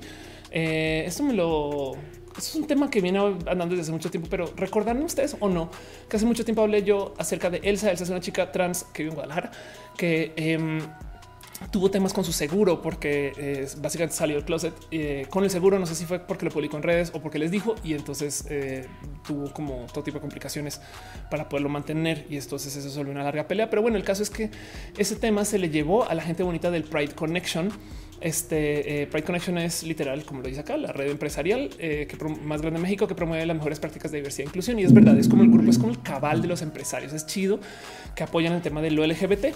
Em, y entonces la gente del Pride Connection comenzó lentamente a acercarse al eh, tema de ver cómo dentro de sus empresas se maneja esto del apoyo a la gente trans y fue muy bonito, como que eh, esta plática se tuvo hace nada meses, pero eh, cayó, cayó a, algún adepto Accenture, que es una empresa chida y en una pasadita por si literal ahora está, está ofreciendo el cubrimiento de gastos por la transición de género basada en las prioridades que tú determines siempre y cuando estés trabajando con ellos. Entonces para las, los, los y les empleados de Accenture, tu transición ahora está pagada. Esto en algunas empresas ya existe, en otras no. Em, en Estados Unidos muchas empresas lo cubren, aunque los seguros en Estados Unidos son horribles. En Colombia, en algunas tengo una amiga que trabajó, creo que en Microsoft en Colombia y, su transición se le paga. Pero saber que eso está pasando en México me parece muy bonito. Pero bueno, en fin. Este dice eh, Osvaldo Vargas, está padre que bien me deja la gente usar las cosas para aprender y ojalá Google no haga el Google suelto el proyecto como otras. Sí, exacto. Se vuelve como Google, Google Wave. Cristian Quintero dice podemos tener una super eh, eh, computadora cuántica global, acceso a ella es nuestra propia interfaz neuronal. Eso sí es verdad. Eh, Sailunam dice no haber diferencia entre robots y humanos, eh, solo entre fuertes y débiles y, eso, porque pues una persona muy robotizada, entonces deja de, no sé. Eh, al Popi se puede preguntar en eh, como qué piensas de que hayan tantos anuncios y avisos sobre que las mujeres hombres maltratadas anuncios por violencia de género. Ah, es, una campaña que están haciendo para hablar de las denuncias de violencia. Em, eh, apoyo que suceda en que visibilizan. No son los mejores anuncios, pero yo siempre prefiero tener cosas a medias a no tenerlas. Pero bueno, em, el otro eh, segundo abrazo, eh, cosas que pasaron esta semana que yo creo que vale la pena platicar o que tengan presentes. Es que ya habíamos platicado de cómo existía este cuento de la objeción de conciencia en Nuevo León, donde básicamente se le dar permiso a los doctores. Bueno, se, le, se pasó una reforma de ley Em, que le da permiso a los doctores por mera objeción de conciencia no ser partícipes en el apoyo o en el atender a una persona. Em, eso quiere decir que si un doctor va, o sea, literal por decir es que va en contra de mi religión, ya no le daría servicio a una persona LGBT. Em, esta plática, de hecho, no comenzó con el tema LGBT, sino que fue más bien un modo de obtener una suerte de control sobre el tema de los abortos, donde básicamente si el doctor no quiere, o sea, lo que querían era darle poder al doctor, que me parece también un poco culero, pero bueno, no, querían darle poder al doctor de eh, que si él no, o sea, que no le obliguen a hacer un aborto a las malas, no? Em, y entonces pasaron esta ley, que es la ley de objeción de conciencia, y fue un hit, pero viral en redes sociales. Y con toda razón, me escribió gente que vive en, Nuevo León, en Monterrey, diciendo perdón porque seamos así. este Ofelia, lo siento. Em, dice Jera Pérez, ¿puedo hacerme la resignación de sexo siendo un hombre? Sí, sí conozco, conozco gente que se ha hecho em, resignaciones, eh, o sea, hombres que no dejan de ser hombres, pero que no quieren tener falo y van y se operan y listo. Eh, te puedo recomendar un doctor para eso si no quieres tener pene. Em, y también sé de gente que se ha hecho anulaciones de, sexo, entiéndase que lo que les deja no es ni, ni pene ni vagina. Y entonces nada, un hoyo para orinar y listo eso, eso también digo, pues así es la, así es la, este, la diversidad, no? Pero bueno, el punto es eh, como se anunció mucho tiempo después de como el gran anuncio de unos días eh, que se le va a dar eh, un veto al, a la reforma a la ley de salud. secretario general de gobierno literal dice eh, que, que, será vetado. A ver si aquí está. dice nosotros en el Estado a vetar esa iniciativa. Por supuesto que nos oponemos a una discriminación marcada en la ley. Los médicos deben de atender a toda la ciudadanía, sea cual fuese. Entonces, que ha anunciado ese veto. No sé si, si ya sucedió, me explico, em, pero, pero bueno, por lo menos dio mucha paz. Y siento yo que este comunicado, esto fue menos viral que la nota original. No quiero poner a la gente en esta posición de Ay, cómo sufre por todo, sino más bien es como un oigan, este acá también hubo un desarrollo. Entonces sería chido. No más sepan que esto pasó igual y no se enteraron o, no tienen como tan presente. Y entonces, pues eso por eso lo comparto en este show igual y este, igual y es tema para alguien, igual y no, ojalá, ojalá y deje de ser tema, pero pues como sea. En fin. Eh, otro abrazo, cosas que pasaron esta semana, cosas bonitas eh, de las cuales creo que vale la pena platicar, pero este caso en particular, Monse me pidió, me dijo, oye, vamos a hablar del tema del Congreso y Don Facebook, o sea, del Zuckerberg. Em, y sí, el tema es que estuvo eh, Mark Zuckerberg, el presidente fundador y famoso robot androide de Facebook, em, platicando en un interrogatorio donde le preguntaron acerca de las prácticas de eh, manejo de información y de la creencia de la realidad en Facebook. Eso, eso en entradas, eso sí, la cosa más del futuro del mundo es llevamos al CEO de, una empresa que no es de medios como si fuera mediática, porque es que yo creo que el problema está ahí. Facebook dice que no son un medio, o sea, no son un periódico, no son noticiero, pero la neta son el camino intermedio para que todos los periódicos y noticieros existan. Entonces, em, el tema es que eh, eh, como que ellos se salvan de las leyes de, todo esto de la, digamos que la, verdad y la realidad y eso de la difamación, estas cosas que, le atañen que le a los medios. Este, pero em, del otro lado, como que igual y si están, pero no están, y entonces navegan con eso y pues llevaron a Marco otra vez a platicar ese tema porque eh, justo estaba hablando acerca de Facebook News. Y una de esas cosas que Facebook eh, lleva hablando desde mucho tiempo es que va a tener eh, literal validación de la verdad. Entonces tiene gente que se sienta a tratar de determinar si algo es verdad o no. Pero el problema es que es imposible de cualquier modo algorítmico determinar si algo es verdad porque es completamente subjetivo. O sea, hay gente que va a decir esto sí es verdad, hay gente que va a decir que eso no es verdad, hay gente que va a decir esto lo estás queriendo evitar de que se comunique como verdad, aunque realmente sí lo es. No es muy pinches complejo. Este Dice eh, pero eso la objeción afecta más que nada a abortistas y personas trans. Puedes denunciar el color de piel de alguien por no, su orientación de nosotros los gays. Y aún así te lo juro que de todos modos afecta. Es más, también capaz si afecta a la gente este transnacional, capaz si algún pobre chamo venezolano no le dan servicio porque caray, cómo le gusta a la gente ponerse la ruda a los venezolanos, no? Pero bueno, en fin. Este dice Joana Vila, perdón, pero Monterrey no, no atrasamos el reloj una hora, fueron 200 años. Mariana H dice que de la propuesta de objeción de conciencia civil evitando matrimonios igualitarios. A eso todavía está eh, platicado. Pero bueno, volviendo entonces al cuento de lo que pasó con Facebook, este mm, justo tuvo un acercamiento con varios eh, este, eh, gobernantes y varias personas de, como que, que, que querían información y demás siento yo que este acercamiento con Facebook fue bastante más cool que el anterior. El anterior tuvimos a estos viejos, viejos, viejos eh, que están hablando con Mark acerca del tema de Cambridge Analytica y, como que no entendían bien qué pedo con Facebook, cero preparados y quedaron como reales idiotas. Y también Mark estaba en este modo extra robot. Ahora ya estaba más con platicador y, y, con algunos temas bien raros donde se nota que el güey está jugando un bonito como ajedrez bueno, bonito. Está jugando como ajedrez en RP, donde ah, sí dice unas cosas, otras no toma responsabilidad por unas, pero otras no, donde no quiso decir si van a ver o no van a ver este, los datos y la información. Y entonces eh, Alexandria Ocasio Cortés, quien es de paso una persona espectacular, porque llegó a sus eh, a su a su silla de gobierno sin tener donativos empresarios. Em, levantó todo su dinero en el Internet y entonces tiene una historia muy bonita porque no le debe nada a nadie. Es una chamaquita, pero la verdad es que es una pila de primeras y hacen las cosas bien pinche cool. Evidentemente es neoyorquina, súper culta e, y representa tantas cosas que van en contra del gobierno actual. No me explico. Es una mujer joven empoderada que viene de ser mesera, que no, eh, no usó dinero de ninguna empresa mayoritaria para entrar al gobierno desde la izquierda estadounidense. ¿no? Entonces, eso es como el anti-Trump, me explico. Em, y entonces eh, eh, el tema es que ha sido como que muy controversial para muchas cosas y a los eh, a los espacios que defienden a la derecha le encanta usar a Alexandra Casio Cortés como justo este, esta piñata, no todo lo que dice les molesta. Entonces em, tuve una plática con Zuckerberg donde justo le hizo una pregunta muy lista, muy pinche lista y le dice: Ok, si yo subo un anuncio difamando algún compañero de gobierno, lo vas a filtrar. Y el tema es que la difamación que se le ocurrió es un ligero troleo Em, lo que pregunto es si yo de repente digo que tal senador que es súper de derecha republicano está apoyando una iniciativa muy de izquierda, izquierda estadounidense, ya sé, este, eh, tú lo vas a filtrar porque es una mentira, ¿no? Y entonces eh, Zuckerberg ni siquiera supo responder bien, ¿no? E, el tema es, lo que dice es, podría publicar en las primarias anuncios de Facebook destinado a usuarios republicanos diciendo que votaron a favor del Green New Deal, que es su propuesta. Bueno, una propuesta donde ya está sumada. Y lo que quiero decir es ustedes no hacen un fact checking a sus anuncios. Es como si de repente, este, no sé, imagínense, va a traducir esto a México. Es, yo le pregunto a Zuckerberg, oye, tú me vas, tú me vas a detener si yo pongo un anuncio diciendo que López Obrador quiere construir el aeropuerto de Texcoco, no? Y entonces lo que dice Mark, no, no, no, no, obviamente no nos metemos con eso, pero si es mentira o si es falso o difama, entonces ahí sí. Y fue como tan raro de ver que eh, eh, curiosamente luego alguien levantó la idea y lo puso a la prueba. Y, lo que acabó sucediendo es que si bien Zuckerberg dijo no nos metemos con ningún tipo de comunicación política, que fue su respuesta, em, de todos modos, cuando hicieron el experimento después, sí lo hicieron. ¿no? Entonces deja eso como en duda de uh, qué raro. Está como lo comenta Zuckerberg, visiblemente nervioso contesta. Pienso que mentir es malo. Si vas a poner un anuncio que contiene una mentira, eso está mal. Fue lo único que dijo. Este y entonces el tema aquí es pues sí, evidentemente Facebook debe dar poca responsabilidad sobre sus casos, sobre su situación.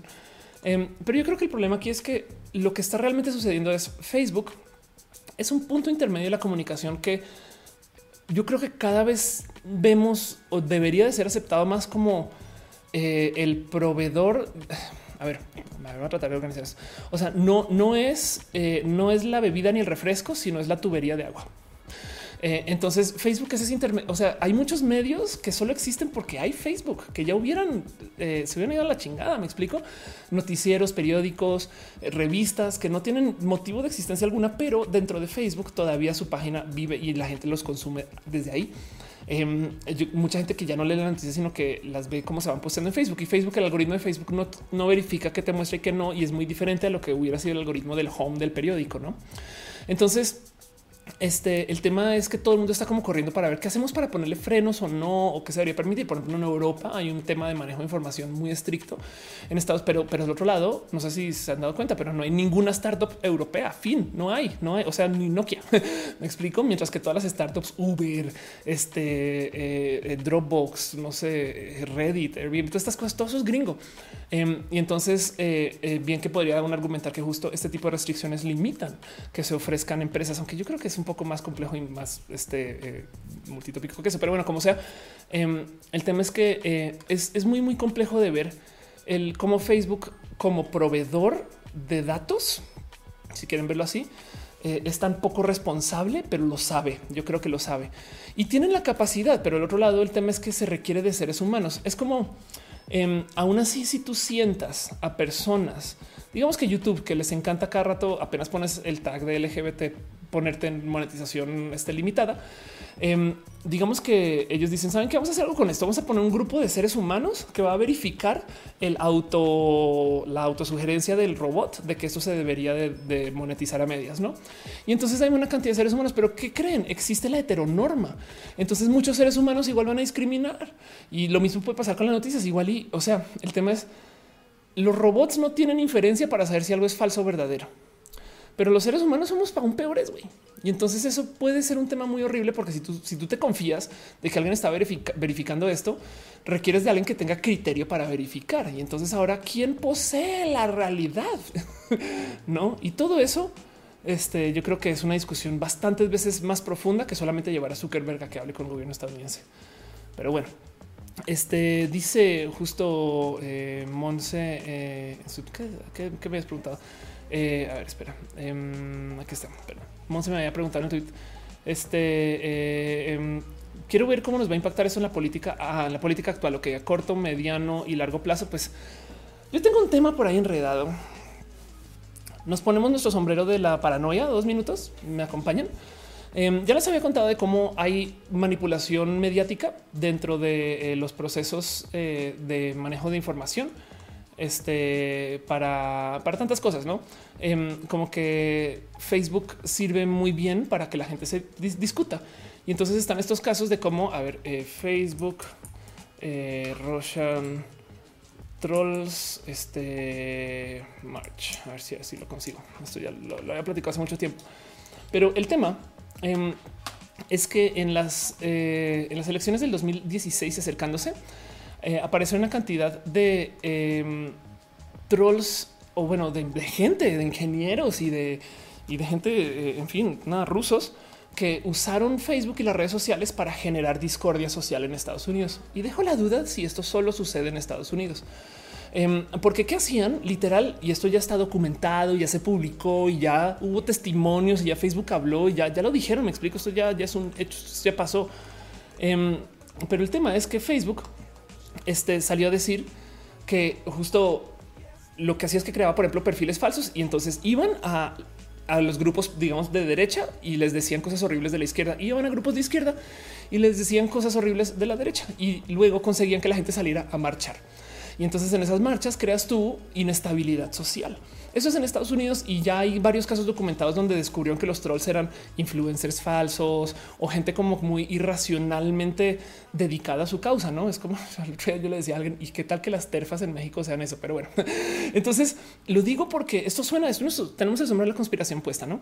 Em, Hace nada pareció que un ejecutivo que trabajaba en Twitter realmente trabajaba también como parte del gobierno británico y su labor era eh, verificar y observar que no se estuviera haciendo este tipo de información desde Twitter, ¿no?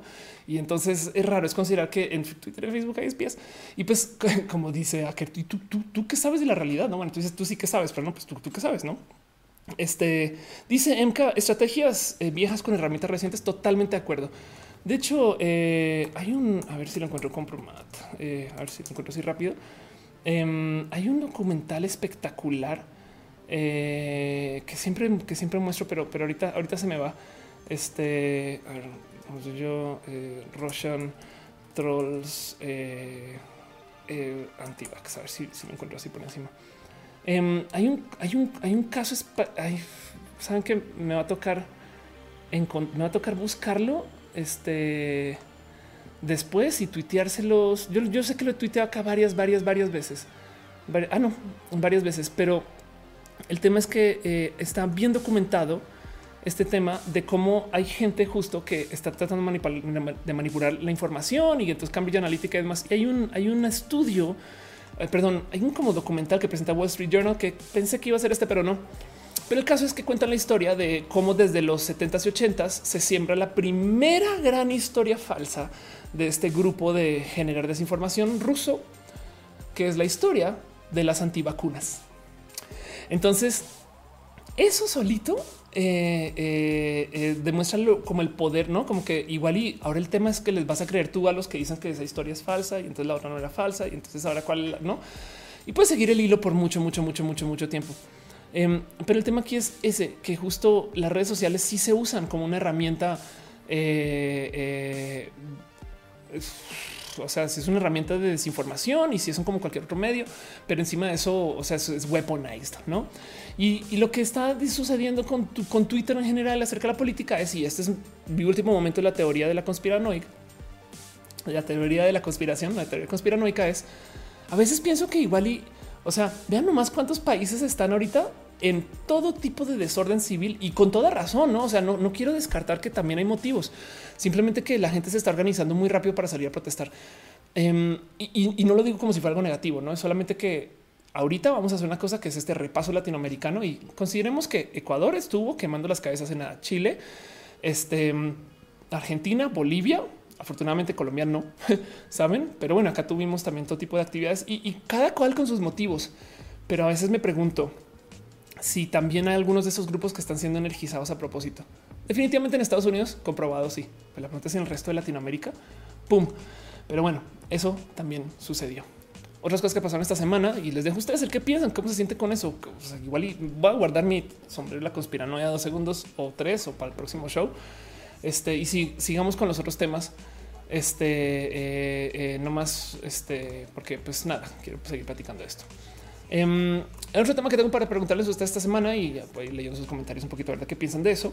Este eh, es esta novela que pasó con el caricaturista colombiano eh, Matador El Tiempo, donde publicó esta caricatura que se burlaba de las mujeres en su caminata espacial y que luego demuestran este patrón que me dio tanta rabia de ver, porque de hecho respondió a la caricatura. Y entonces, gracias a eh, Martín, lo documentó. No, lo primero que hizo fue que literal publicó esta embarrada, o sea, dice tan sutilmente, no?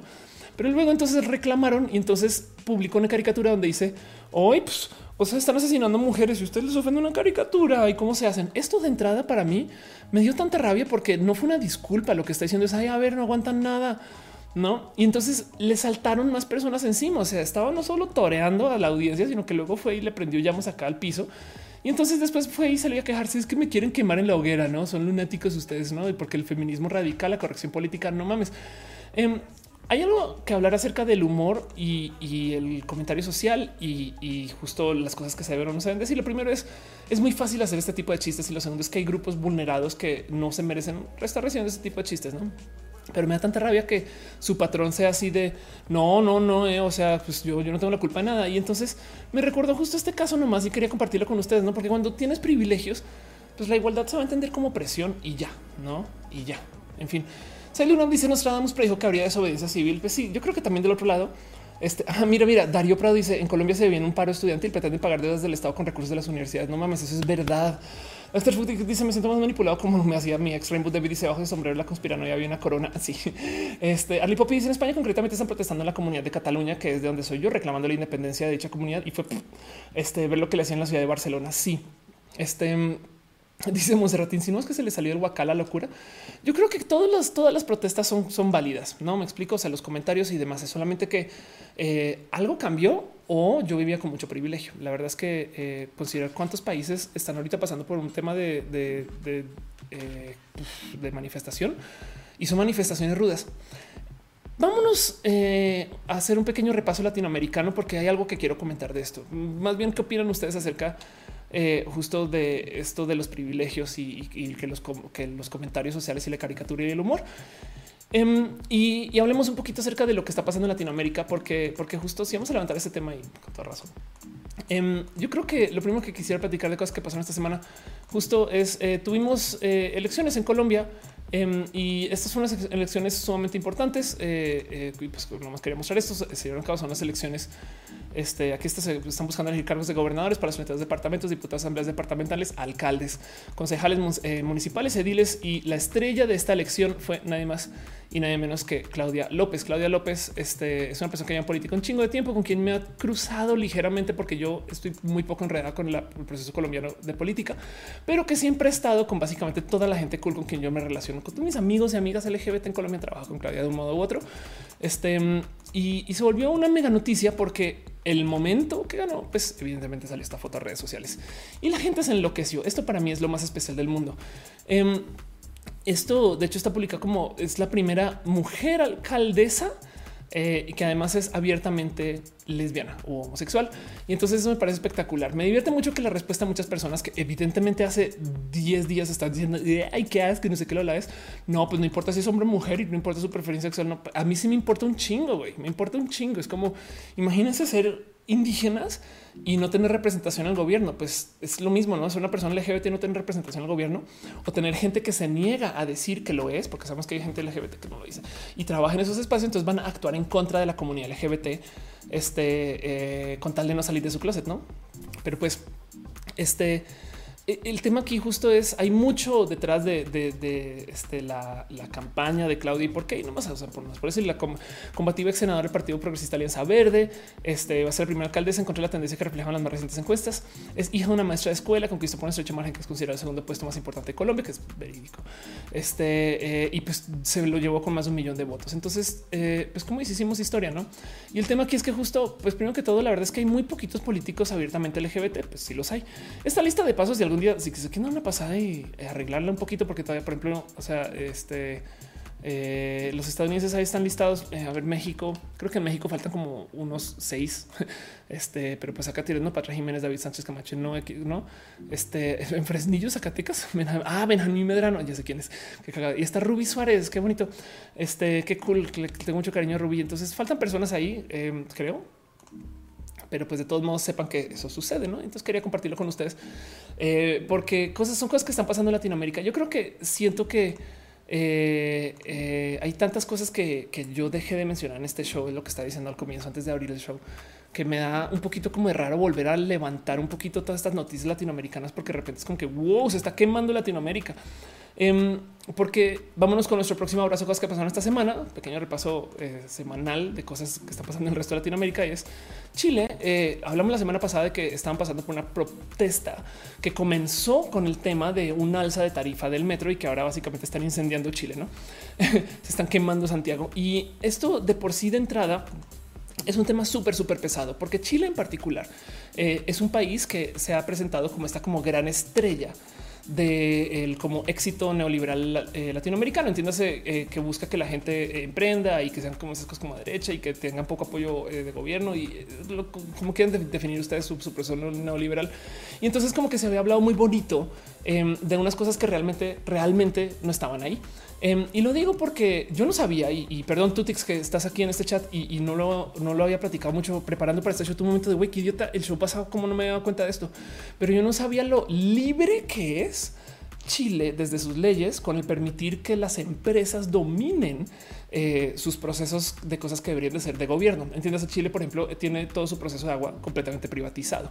Y entonces dentro del esquema, eh, digamos que de las estrellas latinoamericanas, em, esto se veía como algo muy positivo, pero pues se presta para generar una cantidad de verdaderas injusticias contra su poblado. En Estados Unidos también pasa mucho. Por ejemplo, no sé si ubican que este cuento de que hay mucha gente en la cárcel en Estados Unidos es porque las cárceles son privadas. Entonces tienen un incentivo para tener cada vez más clientes y, literal se adueñaron del proceso de policías y de leyes para llevar a cuanta gente como sea posible y entonces ilegalicen cualquier estupidez con tal de literal estar llenando sus, sus prisiones. ¿no? Este dice Catfish Plus en Colombia no hay una forma de hacer conciencia sobre las cosas que afectan a poblaciones a menos que alguien lo ponga en evidencia de una forma irónica. Ándale.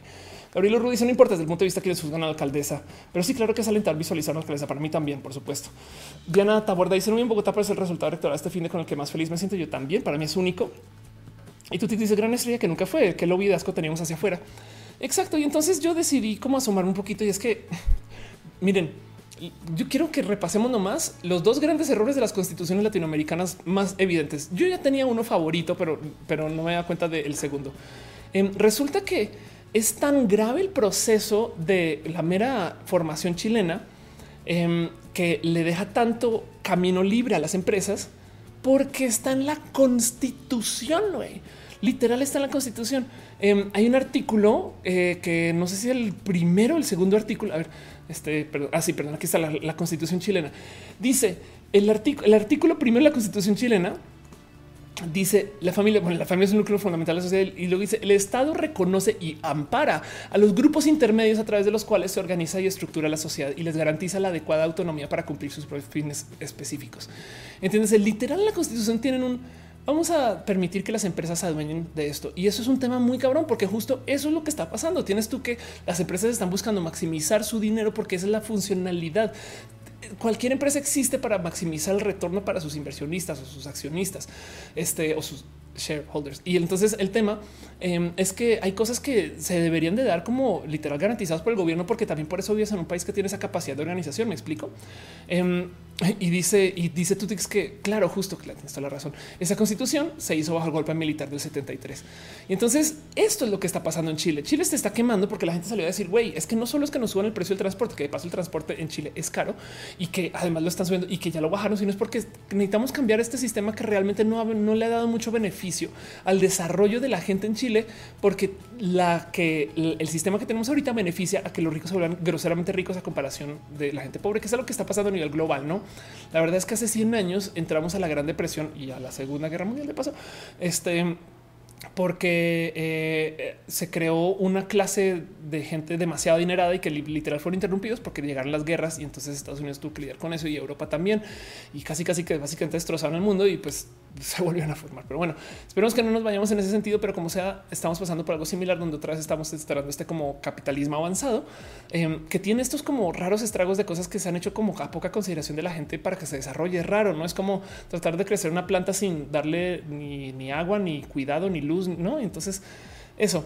Em, y entonces dice, dice este Osvaldo eh, las empresas no quieren algo de dinero, quieren todos los dineros. Pues sí, pero también justo esa es la definición de una empresa. Me explico y, está bien corrupto en algunas situaciones, porque por ejemplo en Estados Unidos, no sé en qué otros países de Latinoamérica, pero en Estados Unidos definitivamente las empresas tienen muchos derechos eh, como si fueran personas, ¿no? Y eso pues, es raro. Entonces, justo lo que está pasando ahorita en Chile es que quieren sacar este tema de las empresas este, de, eh, de o bueno, de intermediarios desde su constitución, lo cual entonces me da como, digamos que le voy a dar el segundo lugar a los peores errores de la constitución latinoamericana, porque mi favorito y esto es que es difícil, pero también digo, compartiendo ya esto de lo que pasó con la, con la constitución chilena, solo les quiero dejar esta joya de la constitución de la nación argentina, donde dice así Casal en el artículo 1 dice la, eh, este, la nación argentina adopta para subir una forma representativa republicana federal entonces, la primera regla de la constitución argentina es vamos a hacer una representativa republicana federal. Bien chido. Y el artículo 2 dice el gobierno federal sostiene el culto católico apostólico romano. y pues después ya entiendes por qué Argentina está tan jodido. Curiosamente, la relación de Argentina con la iglesia ha sido bastante tenue y eso porque, pues digo, el aborto es todo un tema, eh, pero han hecho decisiones raras desde, desde, desde el acercamiento de iglesia con Argentina. Pero pues, bueno, eso, eso pasó, no? Este y el cuento es que eh, justo em, y, ahorita, ahorita vuelvo con Chile. También sucedió, eh, esto tiene dos, tres días, eh, otra elección en, Latinoamérica Y en este caso fue la elección presidencial boliviana, donde, eh, donde, donde salió victorioso Evo Morales. Para los que, vamos a ver qué dice Wikipedia de Evo Morales así solito, nomás para no esforzarnos mucho más. Este, yo, yo, viví en Santa Cruz de la Sierra un rato y me tocó ver la entrada de Evo y entonces esto ya tiene un rato, ¿no? Pero pues bueno, Juan Evo Morales Aymara, dice político, sindicalista, activista, dirigente boliviano de ascendencia Aymara, sexagésimo quinto presidente del Estado Plurinacional de Bolivia desde el 22 de enero del 2006. es lo que quería buscar. 2006 lleva en poder tanto tiempo y entonces lo que pasa es que Evo Morales es misteriosamente bueno y malo para Bolivia. ¿Qué pasó con Evo? Este em, que cuando entró eh, aceptó un país que había hecho ya varios cambios presidenciales como de la noche a la mañana, que estaba negociando un poquito el que le pertenece y que no. Y entonces básicamente tildó todo el país hacia la izquierda y consiguió, y no sé si, si la verdad es que sé poco de esta historia boliviana, si alguien sabe más, pero consiguió un literal eh, perdón o, que le levantaran una obligación de paga de, los préstamos de inversión extranjera. Entonces tienes tú un país que de la noche a la mañana no tiene deuda eh, este, que pagar y entonces puede invertir en sí de modos espectaculares y pues por consecuencia Evo Morales representó un gran crecimiento económico y un espacio de desarrollo y, le fue muy bien porque pues no, tuvo que pagar sus obligaciones de deuda, ¿no? Y también la verdad es que en últimas presentó algunos eh, proyectos de izquierda y algunos proyectos de este, sociales que la verdad es que tengo entendido han sido muy útiles. El tema es que siguen poder. Eh, y, las elecciones de ahorita fueron dudosas, dudosísimas. O sea, desde el 2006 me explico. Esto justo es, el tema con estos políticos em, que, como que dices, ok, va todo bien, excepto ese cuando no se quieren ir. Güey, no eh, digo, en Argentina tuvimos elecciones ahorita y, volvió el kirchnerismo. Eso también está muy raro de considerar, pero pues el cuento aquí es que eh, lo que pasó con Evo es que en las constituciones latinoamericanas suele suceder esto en México, no existe que se hacen votos.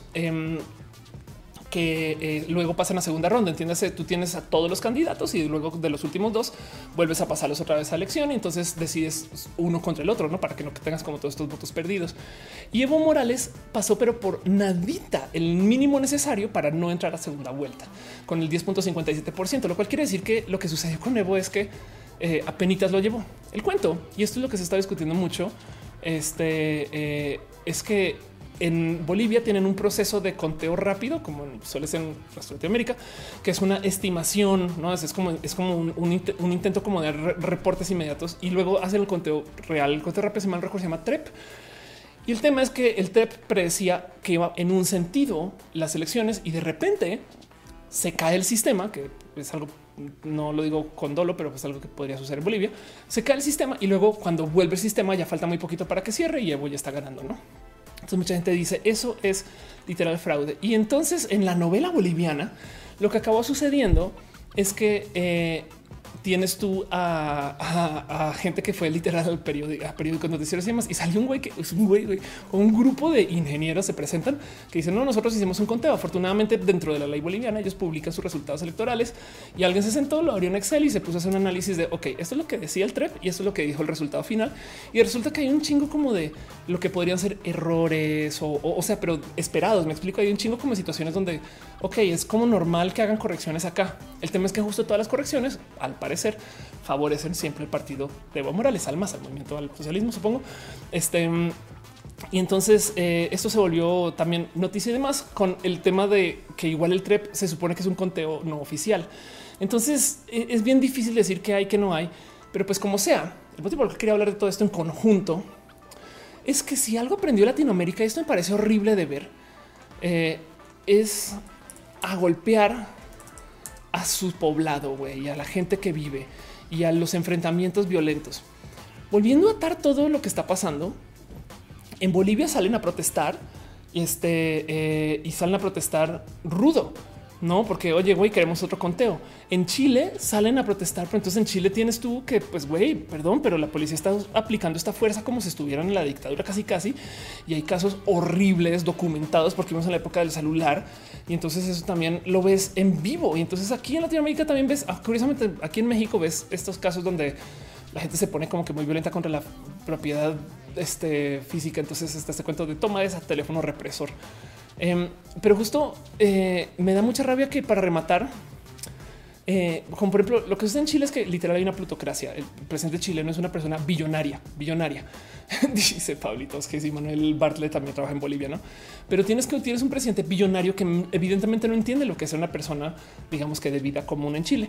Em, y aún así, sabiendo que puede estar o no mal, ah, se enfrentan desde la violencia con la gente, no? Y eso me parece tan roto de considerar y, me da una lástima, no? Este y, siento yo que tienes todo este justo este de Latinoamérica súper desestabilizado de nuevo, no?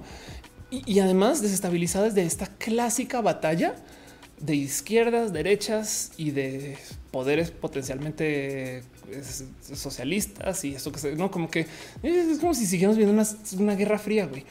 Pero en LinkedIn dice de un lado está México donde regala dinero a los pobres eh, y sin ninguna planificación. Del otro lado está Chile, donde el gobierno no suelta ni un peso para ayudar a la gente a apoyar a las empresas. Se lo van a a países. Evo es un mal necesario. Su posición es tan mala que Evo gana por default. Wow, lo malo no tener una posición seria como en México, el mío real, no? Eh, Pérez dice: ¿Crees que los youtubers pueden llegar a puestos altos con presidentes? Sí, por supuesto. Eh, te lo tenlo por seguro que va a pasar algo así. O youtubers en política cuando tenga la edad. Ana eh, Logic González Soriano dice: eh, Gracias por estar aquí. Dice: Empresas de seguros norteamericanas te extienden invitación a afiliarte a seguros dentro de Estados Unidos solo por eh, comprar en eBay. Wow. Este Gabriel Ru dice: Como siempre se volvió que es ganar mis TV, como siempre, no? Y dice: Luis Tuba pregunta genuina. Estados Unidos tiene algo así de religión en su constitución, porque al menos todos sus presidentes mencionan a Dios.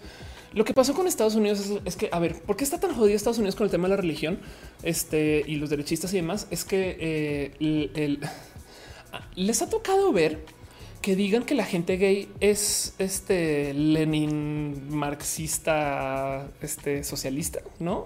Eh, Han visto eso y también dicen eso las feministas, no? Que ah, es que son unas comunistas.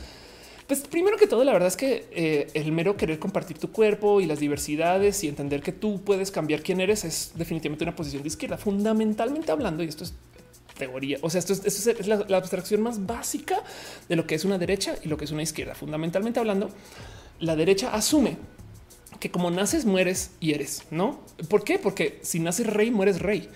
Fin. Y nunca nadie podrá ser rey a menos que nace rey. ¿Hace sentido eso? Mientras que la izquierda asume que hay movilidad social. Entonces, eh, si tú cambias tu forma de ser y si tú tienes apoyo y si tú eh, este, eres parte de la comunidad, entonces entre todos nos apoyamos para que pum, todos cambiemos quiénes somos. Esto que se nos asigna desde el nacer, eso aplica para la gente trans, se aplica para las clases sociales, eso aplica para tantas cosas que eh, este, pues hoy en día quizás solito eso les ayuda a entender por qué muchos conservadores no creen que la gente pueda este, cambiar lo que es de lo que nace. ¿no? Pero bueno, el caso, este eso, eso, eso es desde es lo más destilado y eso es un modo de ver izquierdas y derechas. Esto tiene 10 mil millones de matices, evidentemente. No, entonces em, el tema eh, es que eh, en esta gran discusión de izquierdas y derechas, Estados Unidos literal desde el final de la Segunda Guerra Mundial se enfrentó con otro superpoder con quien no se quiso enfrentar porque es un superpoder muy violento, que es el superpoder ruso quienes se encontraron en Alemania, literal liberando el mundo y tuvieron la gran discusión de cómo vamos a gobernar el mundo dentro del sistema marxista este comunista dentro del sistema capitalista. ¿no? Eso luego se volvió la Guerra Fría y, tomando esta, toda esta historia, traigo esto a corazón porque los sistemas capitalistas este, no tenían una eh, religión definida. De hecho, la, la, fundación de los Estados Unidos, o sea, los, los padres fundadores, founding fathers, crearon su constitución y todos sus esquemas y demás libres de religión porque venían peleados de Europa. Entonces ellos llegan a Estados Unidos y dicen, no, a ver, aquí no vamos a tener ninguna alianza con nada de esas locuras que tienen ni protestantes. No, güey, si quieren vengan, pero pues todos por, por igual. Em, de hecho, hay muchas caricaturas preguerra de Superman donde él decía lo más, lo más americano que hay es ser ser este de, creencias, de, de, pluris, ser diverso, no de tener múltiples creencias y, y no, no atarse con, con, ningún sistema específico de vida y no sé qué lo habla. Pero cuando llega la gran amenaza comunista, ellos se presentan este, eh, de un modo que es literal libre de religión. Ellos dicen, no, nosotros los comunistas somos completamente ateos. ¿Cómo le ves? No se meten con nosotros ningunos de esos que ven allá de su de, de iglesia. Entonces Estados Unidos en los 50, o sea, esto es, o sea, comparación de la fundación del país, me explico, esto es nuevo.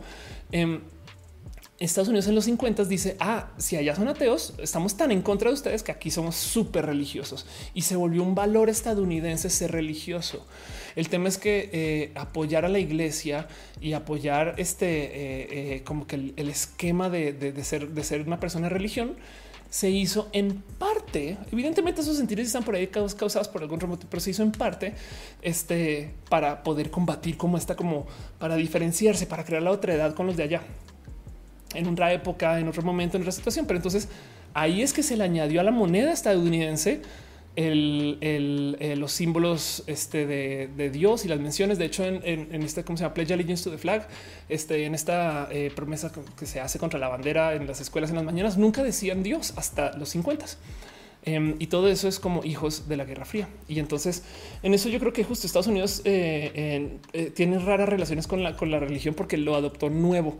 Y ahora, pues evidentemente se adueñaron, pero mal, mal, mal, mal, mal, mal, mal este, eh, los procesos religiosos. No dice, pero bueno, sí dice René, los founding además eran dueños de esclavos, entonces evidentemente también tenían este eh, un buen de cosas. Bueno, eh, Dice, eh, sí, también hay muchas cosas que también, que, o sea, esto es, esto es multimatices. Dice Monserrat eh, pero es que me viene también de su fundación, este, eh, eh, no te entendí, perdón. dice Blador, un mecanismo viable para contener esa información podría ser una implementación de blockchain para rastrear y comprar los orígenes de la misma. No, a ver, voy a tratar de desenredar eso. Dice Blador, si se puede usar blockchain para asegurarte que la gente este, no esté desinformando. El problema es que si la información de base es una mentira, pues entonces seguirá siendo una mentira. Y ahora verificaste que lo que verificas es que sea la misma que se publicó originalmente. Pero si lo que se publicó originalmente es las vacunas te hacen daño, pues entonces todavía estás desinformando, ¿no? En fin, este Jera Pérez dice que estoy despeinada. Sí, pero pues así las cosas. No, me pides muchas cosas. Juan Carlos dice arriba el ateísmo, arriba el ateísmo. Totalmente de acuerdo. Este Andrés te dice eh, es cuando me tiene que estar al lado de todos los demás temas, sobre todo que la religión no se mete en religión porque la política sí. Sí, la, separación. Yo creo que lo más importante de, la historia de la creación del ser humano y, la civilización como la conocemos es eh, nuestra relación con los sistemas de religión y, eso tiene que ver con la historia europea todo esto es una discusión muy eurocéntrica. Me explico, es entender que como nos formamos y nuestra pelea con la religión es porque Europa, la verdad es que se hizo, se deshizo, va y viene, las uniones europeas han pasado tantas veces y todo eso pues acabó contaminando las aguas para acá. Pero por ejemplo, si vemos la historia chinocéntrica, eh, donde de paso China está cagado porque China existe desde tantos eh, no como que vino Napoleón, se fue, luego vino este el imperio eh, este, eh, británico, se fue, luego vino el imperio estadounidense, parece que ya se va y sigue China, no? Este y desde su punto de vista, su acceso a religión es otro. De hecho, China, pues como es comunista, técnicamente es atea. Entonces, este China, bien que podríamos argumentar que la gran mayoría de la gente del mundo es atea, pero pues no, porque también tienes India al lado. En fin, este el punto es ese, es como hay que considerar que también nuestro proceso religioso ahorita y el por qué es tan importante. Primero que todo porque nos afecta directamente y porque están bien pendejos con las cosas, perdón. Pero del otro lado, em, porque, porque la neta tenemos historia y esa historia pues la respetamos porque, porque nada, pues porque así somos. en fin. Este em, dice eh, Gabriel Urru, como siempre, las ambiciones políticas alteran el día a día de los ciudadanos y totalmente de acuerdo. Ni Luna dice la movilidad es el cada vez es menos alcanzable para la gente de clase bajo media, no solo en México. Todo yo quedó en los 60 y 70. Estoy totalmente de acuerdo con eso. De hecho, em, eso es nuestro como que em, es como el problema de los de la generación baby boomer. La generación baby boomer, o sea, la generación que volvió de la guerra, eh, eh, puso muchos esquemas a funcionar para que tuvieran futuros como asegurados. Y la generación baby boomer se crió eh, con fines de consumo y como técnicamente viene de que los baby boomers están, están rotos y jodidos porque sus papás que fueron a la guerra básicamente les dijeron vas a tener todo porque yo no lo pude tener porque yo tuve la segunda guerra. Entonces les dieron todo y entonces criaron esta generación de gente que solo quiso tenerlo todo y ensuciaron el planeta de modos horribles. Este crearon muchos esquemas y unas cosas muy bonitas, pero pues los baby boomers en general ahorita son los quienes no quieren soltar nada de su dinero. Entonces viene una transferencia de capital como nunca se ha visto en la historia cuando los baby boomers comiencen a salir y a ver qué pasa con ese dinero. Ese dinero debería de quedar en manos eh, de, fondear la seguridad de una cantidad de gente después, pero los baby boomers se encargaron de, sistemáticamente ir destrozando todos estos sistemas que crearon sus papás. Este eh, para ellos poderse quedar con un poco más y raro, como que es muy normal escuchar entre la generación baby boomer hablar de gente que tiene, no sé, bienes raíces de a cuatro casas, este o que tiene empresas, este, no sé, un chingo de inversión y que sus hijos Em, están completamente descuidados y para rematar una mentalidad de tienen que sufrir para que aprendan, como, como lo vimos en eh, nosotros los nobles, ¿no? Que, los niños están muy mal criados porque sus papás son ricos y entonces tienen que pasarla mal para ser buenas personas. Y ese tipo de educación parece rudo, pero bueno, eso es todo, eso es opinión, evidentemente, ¿no? este mm, eso, eso evidentemente no, no, no es este, eh, no lo tomen como realidad, sino es lo que Ofelia piensa de la vida. Capaz y capaz y no, pero bueno, en fin, este mm, dice Monserrat, ¿qué pasará cuando se mueran? Pues hay que ver. Hay una cantidad de países que mantienen una cantidad de leyes que básicamente sí retiene ese dinero y se le da a la sociedad. Eh, hay una cantidad de dinero que se va a perder o no, o sea, porque ya no nadie sabe si está o no está. Hay una cantidad. Entonces se cuenta de dinero guardado en otros bancos y no sé qué, eso luego quedará ahí perdido, no? Y ese valor, quién sabe si se pueda volver a reclamar o no. Es como ese cuento de si tú le quitas todo el dinero al Chapo, eh, vale lo mismo que el dinero cuando lo tiene el Chapo, no? Pero bueno, en fin, todo eso. Y entonces con eso creo que voy a ir cerrando este show. Este llevo al aire dos horas 22 minutos. Eh, dice eh, Simón Luis Winter on Fire es buenísimo. Eh, si dice Luis no creo que China sea atea, es como los rusos, nomás oficialmente traen reprimidas sus creencias. Sí, estoy totalmente de acuerdo con eso. De hecho, hay, muchas creencias. Este digo, no, por lo menos sí te puedo decir esto: no son católicos, apostólicos y romanos, no? Pero bueno, en fin. Este mm, dice Ángel Morales: no soy buena persona cuando no has tenido carencias. Los dos, eh dos, dos. Yo, a veces también he visto que hay gente que ha pasado por cosas horribles y, salen wow, pero pues porque han visto, no es, como es, un poco, es que estamos renegociando nuestra moralidad ya que no tenemos iglesia, no? pero bueno, en fin, este mmm, dice Monserrat lo que da esta risa es que no hacen testamentos. Pues sí, pues que no se quiere, nadie se quiere morir, no? eh, J. dice tener más hoy, pero tener menos mañana. Este sí, eso también es tema. Y dice este en Melvin Valle, las represiones contra las manifestaciones sociales ya habían pasado en país desarrollado en en el año 2013. Eso es verdad. bueno, pasa mucho. De hecho, en Estados Unidos en particular, eh, eh, te topas también con todo tipo como raras situaciones. Es que es que la policía de hoy está pseudo militarizada en tantos países y es raro, es raro. Pero bueno, dice este mm, salta mucho la imagen. ¿Cómo que salta mucho la imagen? Qué raro. Aquí dice que me perdí. Gabriel Urro dice masoquismo aditivo mutuo. Sí, perdone. Said dice me encantaría echar café contigo. Si hay que platicar mucho. Cara dice bienvenida aquí.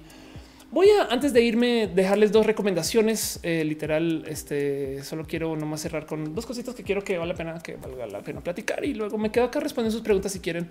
Em, este, dos cositas que quiero que sepan que existen, no es más. El primero es eh, tengan muy presente ahorita, aunque ya están en chat, entonces me un poquito apenas hacer la mención, pero pues bueno, que les digo, si yo no hago este show para hacer promoción desvergonzada, pues para qué haces este show? Y les quiero nomás eh, compartir esta joya. Em, y es una rola que acaba de publicar eh, René Ghost, quien es, sabrán, es nada más la persona más importante del mundo para mí, pero bueno, em, se llama Quería Muerte y es justo una rola que lleva desde que conozco a René trabajando y básicamente quedó grabada, editada y me dejó, bueno, más bien René grabó su video y yo le metí mano de edición porque youtuber. Em, está en su canal. Eh, Quería muerte. Esto lo que les quiero decir es escúchenla, pero es una canción que lidia un poquito con este cuento del ir caminando eh, como por una esquina y tener miedo de, ver a la gente y no saber si cruzar o no. Em, como que ubican. No sé si les ha pasado que de repente ven que hay alguien al otro lado y se ponen los audífonos o miran para abajo o los miran de frente. Y es que hago.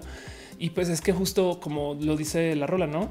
Este eh, eh, ahora estar de suerte es que tu novio no resulte violador, abusador, femicida. Estar de suerte es que la muerte no le guste tu cintura, no? Y su troca no te siga. Entonces, nada, solo se los quiero recomendar porque es un proyecto muy bonito. Este y porque lo edité y porque René es espectacular. Nada, sépanlo, es una pequeña recomendación y chequen a René si no la conocen. Yo creo que este, a mí me cambió mi mundo, pero bueno, dice este. Eh, bueno, estamos renegociando nuestra moralidad ya que no tenemos religión. Sí, eso es exactamente lo que está pasando. Eh, Nubia dice se fue la luz, hagan un resumen de esto en dos minutos. dice Ali, Adri, hola, si llegué poquito, qué chido, gracias, gracias. Este dice Monserrat, morir rico e intestado no es de Dios. Estoy totalmente de acuerdo con eso. Pero bueno, la otra cosa que tengo para recomendarles a ustedes y con eso cierro todo este showzote de cosas es este evento que está organizando Soch Quintero de Paso Soch.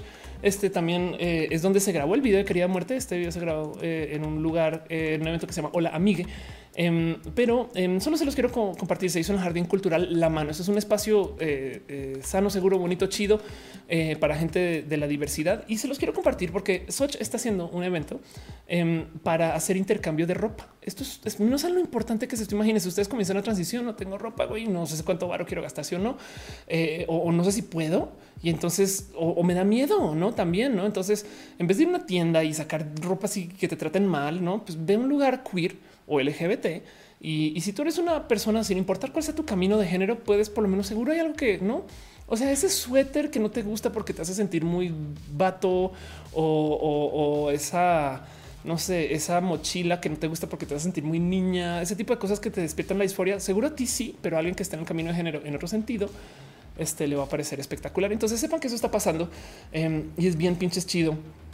Este eh, que, esto está. Entonces, bueno, el caso va a ser el viernes 8 de noviembre, el Jardín Cultural a la mano eh, y sepan que no es más quiero compartir que esto está pasando y así las cosas. Y de paso, entonces, justo eh, antes de cerrar y ya que estoy haciendo promoción desvergonzada y recomendaciones y cositas, y cositas así, dejo también un poquito de promoción mía. Esto todavía falta un chingo de tiempo, pero sepan que va a suceder. Guarden la fecha, guarden la fecha, meta, guarden la fecha. Este sepan que va a suceder, pero em, me voy a presentar de nuevo en el Comedy Club. Va a ser el 22 de noviembre y hay boletos disponibles. Y va a ser lo mismo en este show de la explicatriz, donde yo básicamente me subo a hacer bobas en el escenario, contar comedia, cantar música, tocar mi guitarrita este, y platiquemos. Em, voy a estar también presente eh, esta semana, eh, aunque no es un evento mío, mío, mío, mío, mío, eh, pero en, en, un evento de, de la jauría trans em, que les invito. Esto se llama ¿Qué monstruo soy? Es un Draglowin por la recta final de la compañía de recaudación de Safe Jauría. Jauría por si no recuerdan eso, este lugar que eh, también es otro lugar sano eh, y seguro para la gente, eh, sobre todo de la T, en este caso por la comunidad trans. Em, y entonces está en el Centro Cultural Border y hacen estos eventos súper, súper cool y han estado, han, estado consiguiendo dinero para poder mantenerse a flote. Han recaudado, pues bueno, ya van más o, más o menos bien, les quedan nueve días para esto y van a hacer un evento para cerrar todo. Y el evento se llama ¿Qué monstruo es hoy? Donde varias personas se van a subir al escenario a hacer de todo y en cada quien que se sube va como regalo. Em, voy a estar yo haciendo un poquito de comedia música. Va a estar Luis Almaguer, eh, Manitas Nerviosas, DJ Guapis, Neurokill y va a haber un concurso de disfraces. Entonces voy a estar allá. Este em, es el jueves 31 de octubre y entonces vamos a tener, si quieren, justo es más, yo mi coronita. Todo eso. Pero bueno, con eso cierro todo lo que tengo con ustedes para este show. Leo sus comentarios y me quedo acá un ratito para leer nomás preguntas y respuestas de cositas este, que yo creo que vale la pena platicar y así las cosas. Pero bueno, Monserrat Morato dice que se tiene que ir, Gamo adelante se tiene que ir también. Uriel dice el rompiendo estereotipos de género de siempre con la típica mochila rosa. Ándale. Este Jera Pérez dice el problema no es ropa, sino mi fealdad. ¿Qué te pasa? Tú dices se tiene que ir. Cuídate, porfa. Simón Ulises dice eh, investigo les mandan por paquetería. Chido. Eh, el dichoso miedo a la inseguridad, ser mujer, ser trans, andar de noche, aunque socialmente es mejor sobreponerse y creer que hay mejor eh, bondad que maldad. Un poquito sí. Tutix pregunta por Matú. Matú oficialmente vuelve a esta casa mañana y tengo que negociar eso un poquito porque estoy lidiando con un tema de este mm, eh, alergia y Matú. Entonces vamos a ver qué pasa mañana. Este espero que no sea grave, pero pues aquí va a estar de todos modos y prometo que cuando lo tenga haré stream y así las cosas. Ah, dice este qué más tengo yo por acá. Eh, Gabriel dice éxito, suerte en tus eventos. Caigan si pueden, sería chido. Em, dice Rubén García que le gustó el show. Muchas gracias. Isaac dice quién dijo que estaría muy bonito ir a tomar un café con Off. Razón, sería chido. Sí. En esto dice cuando viene René a Cuerna, eh, chécale en su cuenta en Twitter que está tuiteando sus fechas desde hace rato. Entonces, este arroba René Ghost ahí le vas a poder ver. No dice que Betril una tienda es una cruzada y por estoy totalmente de acuerdo con eso. Este Carol está cantando a Tutix que no se va. Novia Cruz dice se fue la luz y me perdí dos minutos de info. No te preocupes. Eh, Rispo Lilla dice yo no puedo ir, lo siento, pero pues acá me vas a tener de todos modos y nos podemos ver y platicar estas cosas. Wendy Juan dice ya todo mejor con la recuperación, todo bastante mejor con esta recuperación. Ya voy muy bien. Ya puedo hablar más tiempo, saben? Ya puedo mantener como cadencia y estar este, organizada. No es, como que también la otra cosa que me pasaba en los otros shows es que salía cansada, cansada, cansada. Entonces, pues así las cosas. Este dicen ahí, eres la rubia princesa, la roja de aventura. Sí, hoy, hoy quise ser medio Bowser. Pero bueno, la verdad es que la verdad es que igual igual y el evento de, de Jauría Boy de Pitch, pues bueno, no sé. Eh, dice Nubia Cruz, cuando vienes tú a Cuerna, tengo que ir a Cuerna. De hecho, es como una obligación que me debo desde hace rato. Eh, tú te dices, si quiero comenzar a entender la cuántica, que si quiero comenzar a entender la cuántica, qué libro me leo, algo que me recomiendes. Sentí feo, hablaba sobre cuántica y no entendía nada. No te preocupes tanto, tanto, tanto. Yo creo que mm, es una buena pregunta. ¿Qué libro te puedo recomendar? para aprender cuántica, así como base que mm, sabes qué mejor va a sonar muy tonto, pero en vez de leerte un libro, eh, chútate algunos dos o tres videos, sobre todo Veritasium. Veritasium es un canal de YouTube que explica ciencia muy bonito. Eh, igual ah, hay un español. A ver, a ver si lo encuentro. Yo creo que tengo, tengo español aquí en mis notas que lo explica también muy chingón. Y, digo, luego después, si quieres, te puedes clavar a leer libros y si quieres, puedes estudiar física también. ¿no? Este, pero mm, aquí hay una bonita recomendación. Ok, qué bonito. Uy, Ofelia del pasado. Gracias por guardar esto. Em, date un voltio. este que explica re bonito y entonces eh, literal explica justo qué es la mecánica cuántica, pero también tiene un chingo de cosas relacionadas con el que es, por qué y, esta física como es de lo popular. Es muy bonito el cómo explica y cómo le hace eh, y como dice, dice alguien comenta, mi cerebro no explotó, pero recibió varios impactos. no entendí nada, pero tome su like. En fin, soy fan. Dice Isaac, ese hombre ser el físico más guapo que existe en YouTube. Pero bueno, en fin, dice Hotman el gran canal. Sí, totalmente de acuerdo. Nubia Cruz dice: ¿Para cuando nos publicas libros? Es un tema. Me han hecho ofertas de libro por lo menos tres veces en la vida y nunca he tenido tiempo de escribir. De hecho, me escribieron, me, ofrecieron un artículo para escribir hace dos meses eh, para un periódico mayor muy de nombre y ni siquiera pude sentarme a escribir porque estoy corriendo todo el santo día. Soy horrible, pero bueno, eh, prometo que algún día, si no en el Inter, a falta de tener libro, Roja es un libro milenial. pero bueno, en fin. Este dice Analogic eh, Santolaya, date un blog en YouTube. Ándale. Cristian Valderas dice la youtuber Physics Girl también explica muchas cosas. De, Ay, es espectacular y Quantum Fracture también. Este Willow Nino dice: eh, Me ayuda un chingo mi tarea. Muchas gracias. Hacen el mercado. Dice Sesco me distrae mucho esta conversación semanal. Vámonos acostumbrando porque Sesco te va a estar acá mucho tiempo. Este dice Rebeca Jara: eh, El robot de Platón también es buenísimo. Eso es verdad. Eso es súper, súper, súper verdad. Este y dice Riz, eh, eh, me dio un ataque de disforia muy macizo hace unos días. Sentí que me rompí por escuchar un día entero puros joven, por tanto escuchar lo mismo. Ay, lo siento, lo súper, súper siento. Eh, y te entiendo mucho. Em, yo tengo un, es un modo muy tonto de lidiar con esto y todavía no, no, no, no te garantizo que te limpie, cure, solucione, pero te dejo un juguete mental a ver si te ayuda a ti como a mí a veces me ayuda. Em, ubicas que hay días que por más que quieras no te puedes peinar. Bad hair days, no es como yo tengo un mal día de cabello, güey. Por más que quiera, no, no puedo. Eh, y, entonces también tengo, de hecho, yo siempre he dicho que no es que tenga días de mal cabello, sino día de mala belleza. El enchinador no enchina, el rímel no pita bien, güey. O sea, sabes como que nada colabora y entonces toda la belleza no funciona. Y entonces yo también tengo en mi cabeza conceptos de que tengo un bad gender days. O sea, días que si por más que quieras, güey, todo el mundo hoy decidió que vas a ser del otro género. y entonces como que eh, no sé por qué me parece como una mala broma del universo y no es que una, sabes, como que es un güey ni modo, te toca, es como la lotería de la de la transición, de repente pide el universo que un día justo todo el mundo te diga, no es como que está, está culero, pero como no sé por qué se, me siento, es masoquista ahora que lo digo en voz alta, pero pues me ayuda. Y si no del otro lado también evidentemente no te expongas. Este, si te lo dicen mucho, eh, deja de hablar con gente. Eh, pues neta, neta. O, yo ya he llegado momentos de decirle a alguien, por favor, dime que estoy bonita, sabes, así de plano. Este em, y ya digo, em, entiendo mucho esta situación y lo siento, pero no te preocupes porque de nuevo el punto del Bad Gender Day es que solo tengas en tu cabeza que no es algo permanente, ni es algo de tu historia, sino es algo de ese día. No es como te pasó, pero ya solo va a pasar ahí y pasa por el mismo motivo que no te puedes tener el cabello bien peinado todos los días, no creo yo. Pero bueno, espero. Este mm, dice eh, Rebeca, me siento súper identificada conmigo cada vez que dice Rebeca Jara. Rebeca Jara. Dice Isaac Yades Roja. Isaac Yades Roja es un libro digital visual. Totalmente de acuerdo. Nubia Cruz dice cuando tengas ganas escribir algo de ficción con heroínas y héroes trans. Uy, sería muy chido. Me moriría. Sabes que la neta, neta, siempre querido escribir algo. Eh, hice una propuesta de guion muy tonta eh, en, Twitter hace unos días y, todavía le sigo dando vueltas porque yo creo que lo había comentado acá varias veces. Me es muy normal cuando yo sueño, o sea, cuando me voy a dormir, me es muy normal este soñarme cis. Es raro porque luego me despierto y es como una versión, es como, ah, no manches, verdad que soy trans. no es qué pedo. Este, entonces luego el otro día descubrí que tú te o sea, hay, primero que todo hay gente que se trata de meter a sueños lúcidos a propósito. Eso yo creo que no es para nadie sorpresa. Sueños lúcidos cuando me puedes controlar lo que está pasando, ¿no?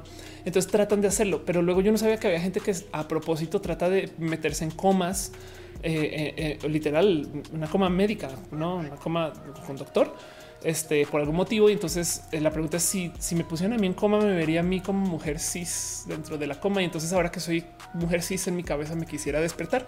Y luego pensé, güey, esto es una historia muy chida, güey, por ahí enredada. Y que, siento yo que la banda que no está en la diversidad no se le cruza ese tipo de cosas por la cabeza, sino que porque cada que hablan de la diversidad les encanta hablar de cuánto sufres y esas cosas, no? Pero bueno, en fin.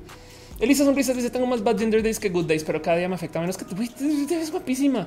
Este, pero pues entiendo mucho ese sentir. Es que es que la disforia, no? Este, pero bueno, Dice, dale caro este año decir que si me siento mal, me acuerdo que es parte de mí, me olvido el bad day. Simón Ulises dice, hay veces que me siento de la fregada y solo con que alguien en Twitter o acá me diga Simón. Eh, o amigo caballero, me sentir muy bien. Y sí, es verdad, amigo caballero, es muy divertido leerte en Twitter. Por eso Mario Pérez dice: Hola, hola. Edgar Cabrera dice: Nada que verte la pantalla en personal. Eh, gracias. Este eh, dice Lucas Barrera: Como cuando te dicen tu nuevo nombre y de repente eres tu pasado a través de la disforia se ríe de ti. Anda, la verdad, la mayoría de los rojos los entiendo a la perfección, pero este me dejó mind blown. Qué chido, me alegro. Este Cristian Valderas dice: El Instituto Físico Teórica de España tiene su canal de YouTube muchísimo material de divulgación y así. Este dice Jimena y con los ataques de ansiedad. Eh, honestamente, yo no eh, atravieso ataques de ansiedad personalmente, pero sé de mucha gente que sí, mucha gente muy cercana. Y, eh, yo tengo una ley. De hecho, la tengo tatuada y lo voy a explicar otra vez. Es el famosísimo yes and. Ok. Em, esto es una regla de la impro, el yes and. Perdón que suene tan monotemática con decir esto, pero ayuda para muchas cosas en la vida. Em, básicamente, el yes and es una regla de, apoyo teatral donde tú subes al escenario y lo que sea que te digan, tú le dices que sí. Ahora, si tú le dices que sí absolutamente todo en el escenario, pues no controlas nada, ¿no? Entonces añades algo. Esto yo le expliqué la más drag y la gente pensó que yo estaba diciendo sí y que no es más bien sí y añado algo. Entonces, si a mí de repente me dicen Ofelia, ¿qué pedo con que tengas tres barros en la frente? Yo le digo, sí, es porque no me he bañado en seis meses, ¿no? y ya, en vez de ese tipo de actitud, el sí y, sí y añadir algo, em, sirve para desmontar todos los insultos del mundo, todos, absolutamente todos los insultos sin falla y todas las raras situaciones de vida también. Eh, porque, por ejemplo, cuando llega alguien a decir, que pareces vato, y le digo, no es que lo soy. Sí, sí, sí, soy vato. Y qué chido por ser vato así. Estoy redefiniéndolo. No sé, me explico. Es un juego Em, pero entonces es como el, cómo este, eh, conectas con. Y entonces, por consecuencia, si tú le dices que sí a las cosas, fluyes. Lo cual entonces, a ver, muchas veces suele ser, miren, raros casos donde sí es raro y funciona re bien. Em, cuando se trata de cuántas relaciones se rompen porque dos personas en la relación no quieren aceptar que tienen bichos o, monstruos, no que le tengo, le tengo miedo a que no me contestes el teléfono. Güey, fin, no, eso lo he escuchado a veces. Yo también a veces. Entonces, por consecuencia, dejas de marcar. Em, pero si tú no, no estás dispuesto a decir en voz alta tus miedos, tus bestias, las cosas que te asustan, todo eso, entonces te van a amenazar. Y entonces honestamente, cuando se trata de ataques de ansiedad, es tu cuerpo haciendo cosas desde, desde tu cuerpo y por consecuencia soy poco útil para dar consejos aquí. Es como, como darle consejos a una persona depresiva de pues no estés triste. No, no, no es lo mismo. O sea, si tu cuerpo y tu química te obliga a estar así, pues es muy diferente a que si estás chipil. Em, y entonces, o, estresado o estresada. Pero bueno, como sea, de todos modos, si sirve de algo, el sí y búscalo. Yes, and sí y piensa un poquito. Como digo que sí, igual y puede ayudar a desmontar algunos miedos y eso podría ayudar a potencialmente desmontar algunas ansiedades. Es como qué es lo peor que puede pasar.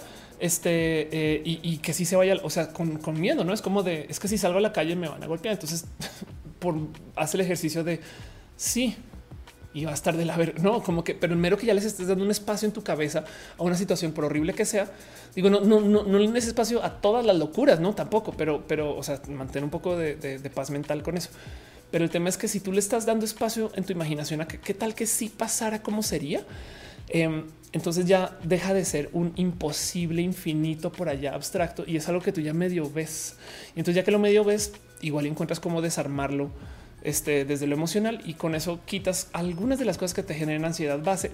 No obstante, hay cosas que son triggers y te hablan de, no sé, gatos, perros y te hablan de, alguna cosa que, sea, que sea un trigger, pues ni modo, tu cuerpo va a responder como, como va a responder, pero también aceptar que están ahí. Creo que eh, es más útil que, que no. Y evidentemente, es que cuando estás teniendo ataques de cualquier cosa, pues no te puedes controlar, no? Pero pues por eso son ataques. Pero si sabes o si te puedes medir, eh, también traer esa, esa, respuesta inmediata de ya sé que se me aceleró el corazón. Eso quiere decir que esto va a pasar.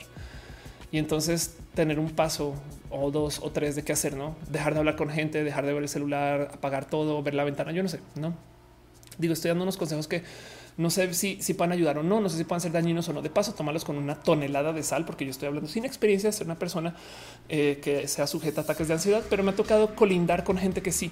Entonces medio siento que por ahí podría ir, pero estoy adivinando detrás de todo esto. No si yo no soy tan experta como parezco muchas veces. Dice Miriam Clemente Capcha, lo cuántico es donde va nuestra intención dirigida, nuestra observación en lo que deseamos en nuestros proyectos. Chido. Este dice este yo no sé, aquí está un tío vestido de mujer, pero hablando tonterías. Ah, sí, pues vamos por, pues entonces, ¿qué es esto aquí? Tú me estás viendo a mí. Simón Ulises dice: Yo sufro ataques de ansiedad, los aprendí a manejar pensando en ah, tengo un ataque. a veces que no es suficiente y no puedo eh, contenerlo, pero el chiste es rendirse ante el ataque que fluye así. Estoy totalmente de acuerdo. Este Lidia López dice: Yo varios haciendo ejercicio. ¿Algún, ¿Algún, consejo para ser constante? Eh, y cada quien es diferente. Yo de paso eh, soy, he aprendido a tener muy buena autodisciplina y, y entonces eh, yo, por ejemplo, soy víctima de los logros, no tipo aquí los, los, los aros de actividad en el reloj. Todo el día los persigo Em, evidentemente, entonces yo, yo, yo lo, me lo imagino como si fuera un acto de prisión donde vas haciendo rayitas en la pared este, y, lo vuelvo como un juego contra mí misma de a ver cuántos más puedo hacer y cuánto lo puedo mantener y, trato de tener una rutina fija documentada. Ahora hay gente que le vale gorro eso. Quizás la presión de un compañero o compañera puede ser, ojo, no tienes que ir al gym con esa persona, pero este como tipo yo fui dos veces, tú dos veces o tener una red social donde puedas compartir Em, tipo Strava y este tipo de redes sociales donde tú puedas como ir documentando lo que estás haciendo y entonces como que entras como esta como competencia amable con alguien más puede ser. Em, y evidentemente, eh, acuérdate que los vicios se hacen después de cierto tiempo. Entonces, si logras mantenerlo por un buen de rato, por un buen tiempo, ya, ya no ni te vas a dar cuenta. Em, los momentos difíciles de la disciplina no son, no es cuando los tienes, sino es cuando la rompes. No imagínate que por algún motivo viajas, este viene la Navidad, ese tipo de cosas. Entonces, más bien lo que tienes que pensar es, cómo voy a hacer para volver cuando lo deje, no qué va a pasar. Eh, y entonces es solamente un, mantener un recordatorio de por qué comenzaste. Y esas cosas me sirven a mí. Espero que a ti también. No creería. Espero, espero que sí, pero bueno. Dice Jess Bernabé, ¿cómo puedes hablar y leer al mismo tiempo? Ya ni sé. Me estoy inventando todo esto. Todo esto es un guion, es lo que pasa. El, todo el show es un guion y entonces mentiras. Mariana dice, no sé si parezca ansiedad, pero cuando me encuentro muy mal cuestionando mis acciones en vida, mi futuro me pongo a escribir hasta luego darle una conclusión positiva. Chido. Ricosigno dice eh, a mí que te para los ataques de ansiedad solo respira, trata de enumerar o mencionar todo lo que te rodea en ese momento. Gracias, gracias, gracias. Este mm, dice analógicamente eh, eh, intentar el link ver cada año es un buen medidor de la disciplina. Estoy totalmente de acuerdo con eso. Y dice Nubia Cruz, ya te vi en la fila de Guadalajara contándonos con tu este eh, tomen esos escritos nerviosos. Sí, total. G Rock dice: Mi trigger son las relaciones interpersonales y por eso termino medicado con THC para evitar los disparos de sensaciones por mucha gente, relaciones pasadas. Fíjate que justo ese tema, el consumo de THC de mota, estas cosas nos enseñaron a odiarlo, no porque es opcional y es técnicamente este algo que no deberíamos hacer. No me explico, es como que pero, es algo está malo, es como que no nos podemos dar gustos, que está la chingada. Em, y, yo creo que siempre y cuando estés de acuerdo con que, pues, es que así es como tú lidias con las cosas, así como lo tienes, es sumamente sano. Si es, si es en el por lo menos si tú te admites a ti que así es, entonces ya deja de ser tóxico porque no es como que uy, estoy nervioso, güey. Entonces como te encuentras tú como, eh, sabes, como tratando de vapearte HC en un lugar donde no deberías. No es como que ya sabes que eso te va a dar ansiedad, no sé qué. Entonces le das un espacio específico para lidiar con esas cosas en sus respectivos momentos, no? Pero bueno, este mm, este dice eh, es como si una persona neurótica no sabe cómo manejar su enojo teniendo esas explosiones de ira. Sí, totalmente de acuerdo. Lo, más importante con todas las, este, eh, eh, si quieren verlo como que sensaciones de, lo emocional, es literal em, poderlas nombrar. Tengo rabia, tengo, tengo tristeza. Eh, ¿Qué estoy sintiendo? No en la impro, justo y perdón por hablar mucho de la impro, pero es que en la impro haces mucha manipulación emocional de ti misma eh, literal, lo, primero que, o sea, lo primero que te pregunta cuando subes al escenario y pasa cosas es qué te hace sentir eso, ¿no? Alguien te acaba de decir alguna pavada y es que te hace sentir eso, Ophelia. O sea, pon un nombre, porque entonces ahora lo vas a poder manipular para tu uso dentro del escenario. Pero pues la verdad es que en la vida también es muy útil. Si alguien te dice algo eh, y, tu primer salto es sentir como esta rabia o esta una respuesta inmediata, hay que tener eso muy presente. De hecho, la rabia y la furia suelen ser las emociones más baratas. Si no sabes qué sentir, vas a sentir un poco de rabia. Entonces, por eso es que la gente como que salta y se pone al pedo con las cosas cuando no, como que los rechazos son primero antes que las empatías, ese tipo de cosas. Em, y puede ser algo como de desarrollo evolutivo, pero como sea el mero poder nombrar lo que está sintiendo, lo saca de esos raros por allá y, ya, lo tienes acá cerca y ya puede ser un proceso un poquito más racional que en muchos casos sirven.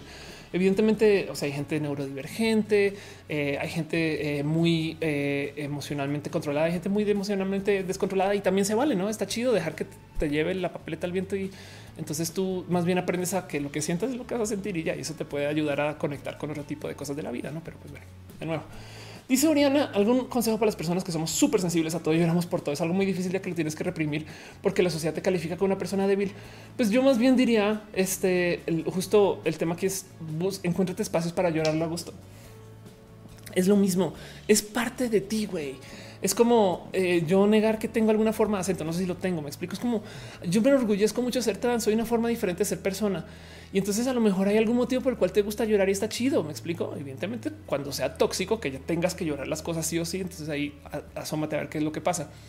Pero el tema aquí es que igual y sus igual y tú a huevo tienes que llorarlo todo. Y eso te puede ayudar a conectar con algo. Eh, el único consejo que yo daría es búscate espacios para llorar o gente como tú con quien llorar. No también puede ser un tema de eso. Pero bueno, dice Metal Blue, tengo rabia, tengo tristeza, tengo bigotera. Rainbow David dice, acaba de leer en el anticristo que el cristiano aprendió a odiar los placeres y la neta. Sí. Ah, sí, claro, sí, total. Em, de hecho, eh, em, eh, es moralino. Eh, de hecho, por eso naces con el supuesto pecado original, esas cosas, porque no puedes tener gozos. Por eso castigan a la gente trans, porque es como de se supone que ya somos personas perfectas y además ya pecamos. Entonces, ¿cómo te atreves a gozarte la vida? ¿Qué te pasa? ¿Qué te pasa si no ves que ya fuiste en contra de lo que sabes. Entonces, eh, pues evidentemente las religiones suelen ser estos con procesos de represión que se encargan de que la gente haga menos. Em, pero, pero pues por eso es que, por ejemplo, hay tanta, tanta investigación en cómo curar condiciones y hay muy poca investigación en cómo mejorar condiciones que no necesitan de curar. O sea, tenemos toda la ciencia del mundo para hacer eh, que una persona que tenga este dolor no lo sienta para que se le pueda operar y no sé qué todo eso, no? Eh, anestésicos, pero tenemos poca ciencia para que la gente pueda hacer ejercicio por más tiempo sin que le duela, no? Este eh, y poca investigación y demás. Y es porque una no la necesitas, porque se supone que ya somos perfectos y no, no, no nos merecemos el gozo. Y eso es una enseñanza de la religión. De hecho, tenemos un manual de desórdenes mentales del DSM, pero no tenemos un manual de sobreórdenes o de mejoras mentales porque no, no, no, o sea, como, como así. Y por eso es que las drogas que son supuestamente opcionales están mal vistas, mientras que las medicinas están bien vistas. En fin. Dice Darío Prado, ¿qué consejo le harías a alguien que está empezando a empezar su soltería a los 26 años? Uy, la vida es larga, Darío, no te preocupes. Este, nada, eso es, es como em, si, si no puedes estar contigo, y, haciendo tus cosas, eh, eh, no, no te enfoques en estar con alguien por estar con alguien. Es lo único que diría. Igual y igual y, y, ráscate el, por qué te sientes con soledad, no? O sea, o, qué te choca de tu soltería, porque te lo prometo que mucha gente que está dentro de relaciones monógamas que daría la vida por estar soltero si no, no tienes huevos para cortar. Dice Dale Caro, por el evangelio y tomas esa apócrifa porque habla de aprender a soltar a ser el hombre mujer. Ándale. Dice Metal Brut, dice así, entonces hay que llorar, sentirse apachurrado. Son, no son necesariamente sentimientos negativos. Es que no hay tal cosa como sentimientos negativos. Recordemos eso. No, no hay tal cosa como algo que no deberíamos de sentir. Es nuestro pinche cerebro haciendo lo que hace y tenemos todos estos sentimientos este, para eh, enfrentar a la realidad. Si estamos alucinando la realidad y la realidad nos lleva por estos procesos psicológicos donde hay cosas que tenemos que procesar pues para tener cierta paz mental, la neta, neta, como chingados es que es malo llorar y bueno reír, saben? No, es, es, como también me pasa mucho desde la física cuando me hablan de la buena energía la mala energía. Las energías no pueden ser buenas o malas, güey, son calificativos, son calificativos moralinos.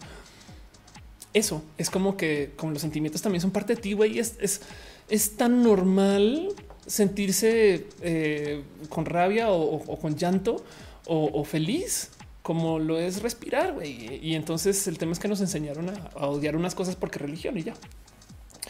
Dice este analógicamente, yo creo que más bien viene la de ir en contra de los diseños del creador, haces tu voluntad como bruja, eres un sujeto de quema pública, así total. Entonces dice, este, mm, me interesaría muchísimo escuchar, ¿te postularías para la presidencia? ¿Lo has pensado? Lo he pensado mucho, eh, lo pensé mucho creciendo porque mi familia estuvo en la presidencia en Colombia. Este, y entonces lo tuve muy presente, ¿no? Como estoy hablando con las 14, a los 16 años, yo pensaba, ¿será que este es un camino de vida para mí? Eh, y lo rendí rápidamente. La verdad es que eh, yo sí sigo con el fiel creer que em, ser una persona del gobierno y gobernar es digno y más que digno es honorable, no como que así es como que siento yo que es dar tu vida para la política o dar un tramo de unos, años y demás es algo que va tan en contra de el, eh, o sea, yo sé que sabemos de un chingo de políticos que están rotos, pero la gran mayoría de gente que está en el proceso político no son los que brillan por robar. Me explico. Em, entonces hay mucha gente que literal está dando su vida para poder gobernar una esquinita de un barrio o una colonia o, una colonia entera o, pues un gobierno, un país, no? Em, y entonces me llevo eso muy al corazón, como que eso es mi recuerdo. Pero yo creo que yo y la política somos muy complejas porque de entrada, este eh, yo traigo una posición que me gusta más desde lo mediático. Entonces yo opté que mi acercamiento con sociedad y con desarrollo sería así mediático. Y esto es lo que hago y espero que lo pueda hacer toda la vida. Pero pues si yo rendí mis obsesiones, porque era eso, políticas y ambiciones también. Este es que es que creciendo sí era un tema muy presente, pero ya eso se fue. yo creo que no. Y pues así sería divertido tener una presidenta trans, pero pues imagínense la chamba, no? Dice Uriel Torres, la mecánica cuántica que nos hace llorar. Dice este eh, Darío Prado, ¿y tú sabes algo de la bruja de Texcoco? Hasta el momento no logro encontrar algo acerca. Yo sé mucho de la bruja de Texcoco porque lo más probable es que en el evento de Safe Auria esté. Creo, Víctor Feliciano dice le gusta la correa princesa. Muchas gracias. Rainbow David dice como alguien aplanado. Efectivamente, sé que no es normal no sentir ciertas cosas. Me llama suertudo. Eh, no es que tenga una discapacidad. Sí, de hecho, em, a ver, ¿por qué, ¿por qué le he echado tanta cabeza yo al tema de los sentimientos? Es que yo estoy pasando por una adolescencia tardía en el tema de, de muchas cosas, pero entre esos sentimientos, creciendo yo me obligué a no sentir. Eh, todo comenzó desde chiquito, cuando yo estaba creciendo. Yo me acuerdo que yo me obligaba a no llevar el suéter a la calle con mi mamá y estoy hablando de esos los 14 años, literal, porque me decía es que te va a dar frío. Entonces yo me obligaba a que no me da frío. Yo, me obligo a que no me dé frío. me hago de tal modo que no me va a dar frío. Este y entonces, eh, curiosamente, eh, así me llevaba, no? Pero pues luego comencé a un, entonces yo me obligo a que no me, a que no me dé risa, yo me obligo a que no me dé llanto. Me acuerdo que cuando me daban regalos, yo a propósito trataba de ser una persona estoica, no respondía. Era parte de mí el no responder y, yo le llamo hoy en día el robot, era mi vida de niño y pues eso me llevó a un intento de suicidio porque evidentemente esas sensaciones y esas emociones las tenía ahí enredadas. Y, luego descubrí también, también está el tema de la transición y demás. Pero, pero, pero aquí justo, justo, eh, creo yo que agradezco que haya encontrado con esto en algún momento de mi vida donde lo puedo analizar de modos tan conscientes. Porque yo aprendí a llorar hace muy poquito. Y entonces ha sido muy bonito. Pero pues bueno, sí, el punto es entiendo que del otro lado, yo no lo consideraría discapacidad, eh, son divergencias si estamos hablando de que eres una persona ASPI, asumo, o en el espectro, ¿no? Em, no obstante eso, cada quien tiene una relación diferente con sus emociones, porque es, que les digo, miren, cada quien tiene una relación diferente con los colores, con su esfínter, no es, como que cada quien ve la vida de un modo diferente. Y entonces el tema es que, ¿por qué no nos regocijamos en eso? No en cómo será que otra persona ve la tristeza? Hay gente que le toca, le toca estar, estar este, e, eufórica todo el día, no le toca y así son. Y entonces aprenden a que la vida es loquísima y procesan la vida como es de la locura. digo, la locura, no estoy programado para decir eso. En fin, Dices que el, hecho de madurar y la adultez siempre es más complejo que la infancia. No vas a congestionar, sino también con decir todas las cosas. Real que dice en Guadalajara existe un gobernador que le sobró dinero toda la infancia. sí. Víctor Vázquez dice: Yo guardo todas las emociones, un día explotó, todo es malo. Simplemente que dejar salir todo lo que sientes y no pasa nada. Eso es necesario. A mí me parece chido. Yo daría la vida por poder tener más dominio en mis emociones para poderlas poner en escenario. Entonces, eh, mi hermana, por ejemplo, le gusta actuar. Entonces, todo el día hacía risas falsas y llantos falsos, estas cosas. Y pues ya por eso, por eso me gozo tanto la impro, porque me enfrenta con todo esto. Pero bueno, creo que entonces ahora sí ya, eh, siendo tres horas de show formal, eh, voy a cerrar este show e irme despidiendo. Y entonces este, hay mucho de qué platicar en la vida en general. Pero miren, de nuevo, yo sé que repito y repito y repito y repito este, el tema de, la impro, pero traigas esto muy al corazón. Como que me gustaría nomás como que recordarles que eh, hay cosas de la vida del dejarse fluir que vean, vean las, vean las cosas que tú aprendes cuando haces impro. Tú le dices que sí y luego añades algo, no? Pero luego entonces estás haciendo tus propuestas y para rematar lo más importante es no hay error, no hay error, solo hay oportunidades. Esto no saben como lección de vida lo importante que es. Y pues nada, ojalá y les pueda dejar un poquito de eso. Hoy hicimos un show muy bonito. Eh, hoy platicamos largo, largo, largo acerca de la computación cuántica. Gracias por acompañarnos con eso. Eh, de hecho, también eh, es chido nomás nerdear de física. No sé si les gusta o no, o si valga la pena platicar más o no de eso, pero yo volví como que a la alegría. Y pues recuerden que justo todo esto comenzó porque Google no tuvo ningún problema con decir somos los líderes supremos de la computación cuántica y no, eh, no, o sea, tampoco, eh, bájale rayitas, aunque está chido. Ojalá eh, la computación cuántica nos lleve a lugares, pero bueno, luego platicamos un poquito acerca de Accenture, Nuevo León, platicamos acerca de Mark Zuckerberg y este, eh, el tema de... Este Facebook y la verdad y la mentira. Y entonces nos fuimos a hablar un poquito de Latinoamérica y entonces de cómo pues en Colombia tenemos una alcaldesa gay. Muchas gracias, qué chido, gracias a la vida por poder tener esto. Este luego tuvimos eh, el tema del de, SNAFU constitucional de Chile y en el argentino y el fraude en Bolivia. Y entonces acabamos platicando de René querida muerte y el evento de, de Soch. Y pues con eso yo creo que ya lo demás se folio. Preguntas, respuestas con ustedes. Muchas gracias por acompañarme. Ya saben que este show justo sucede gracias a ustedes. Y evidentemente si algo les sucedió mal en esta semana, pues pueden culpar al índigo electrónico. Entonces, este, sepan que todo, todo lo horrible de la vida es culpa del índigo electrónico. Quiero dar un agradecimiento especial a la gente bonita que acompañó desde el Facebook. Este, muchas gracias a Brian Ross, Hellcat Wilcat, eh, Jao Dussel, a Lina Rodríguez, a Ana Lógicamente, Catfish Blues, Wendy Juan, este, Rebeca Jara. Muchas gracias a este eh, Andreas Draconis. Si no leo sus nombres, avísenme porque a veces no aparecen en la lista. Muchas gracias a Sergio Eric Morales. Este también de paso, un agradecimiento especial a la gente bonita que se conectó desde el Twitch. Este, un abrazo especial a Al 13 David, un abrazo a Alan Misael Ocampo, a Alex R-D.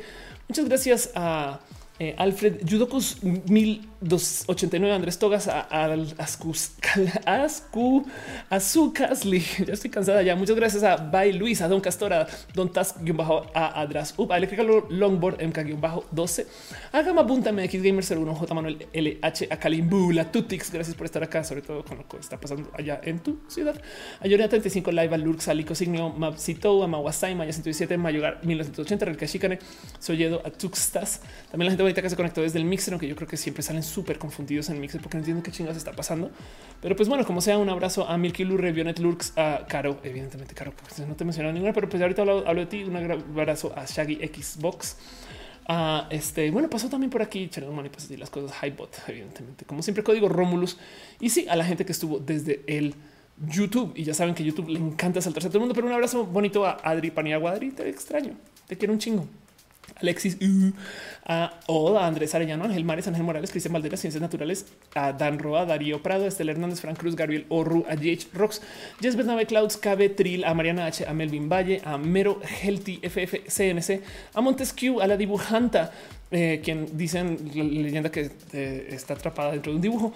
A Metal Blood Mero, ya, te había leído Cabetril. Este eh, a quién, quién, apareció ahí? Mariana H, Osvaldo Vargas, Rainbow David Resi, Polita Sacramel, Scarlet Cat, Simón Ulises, Susana Larcón, Ultra Cat.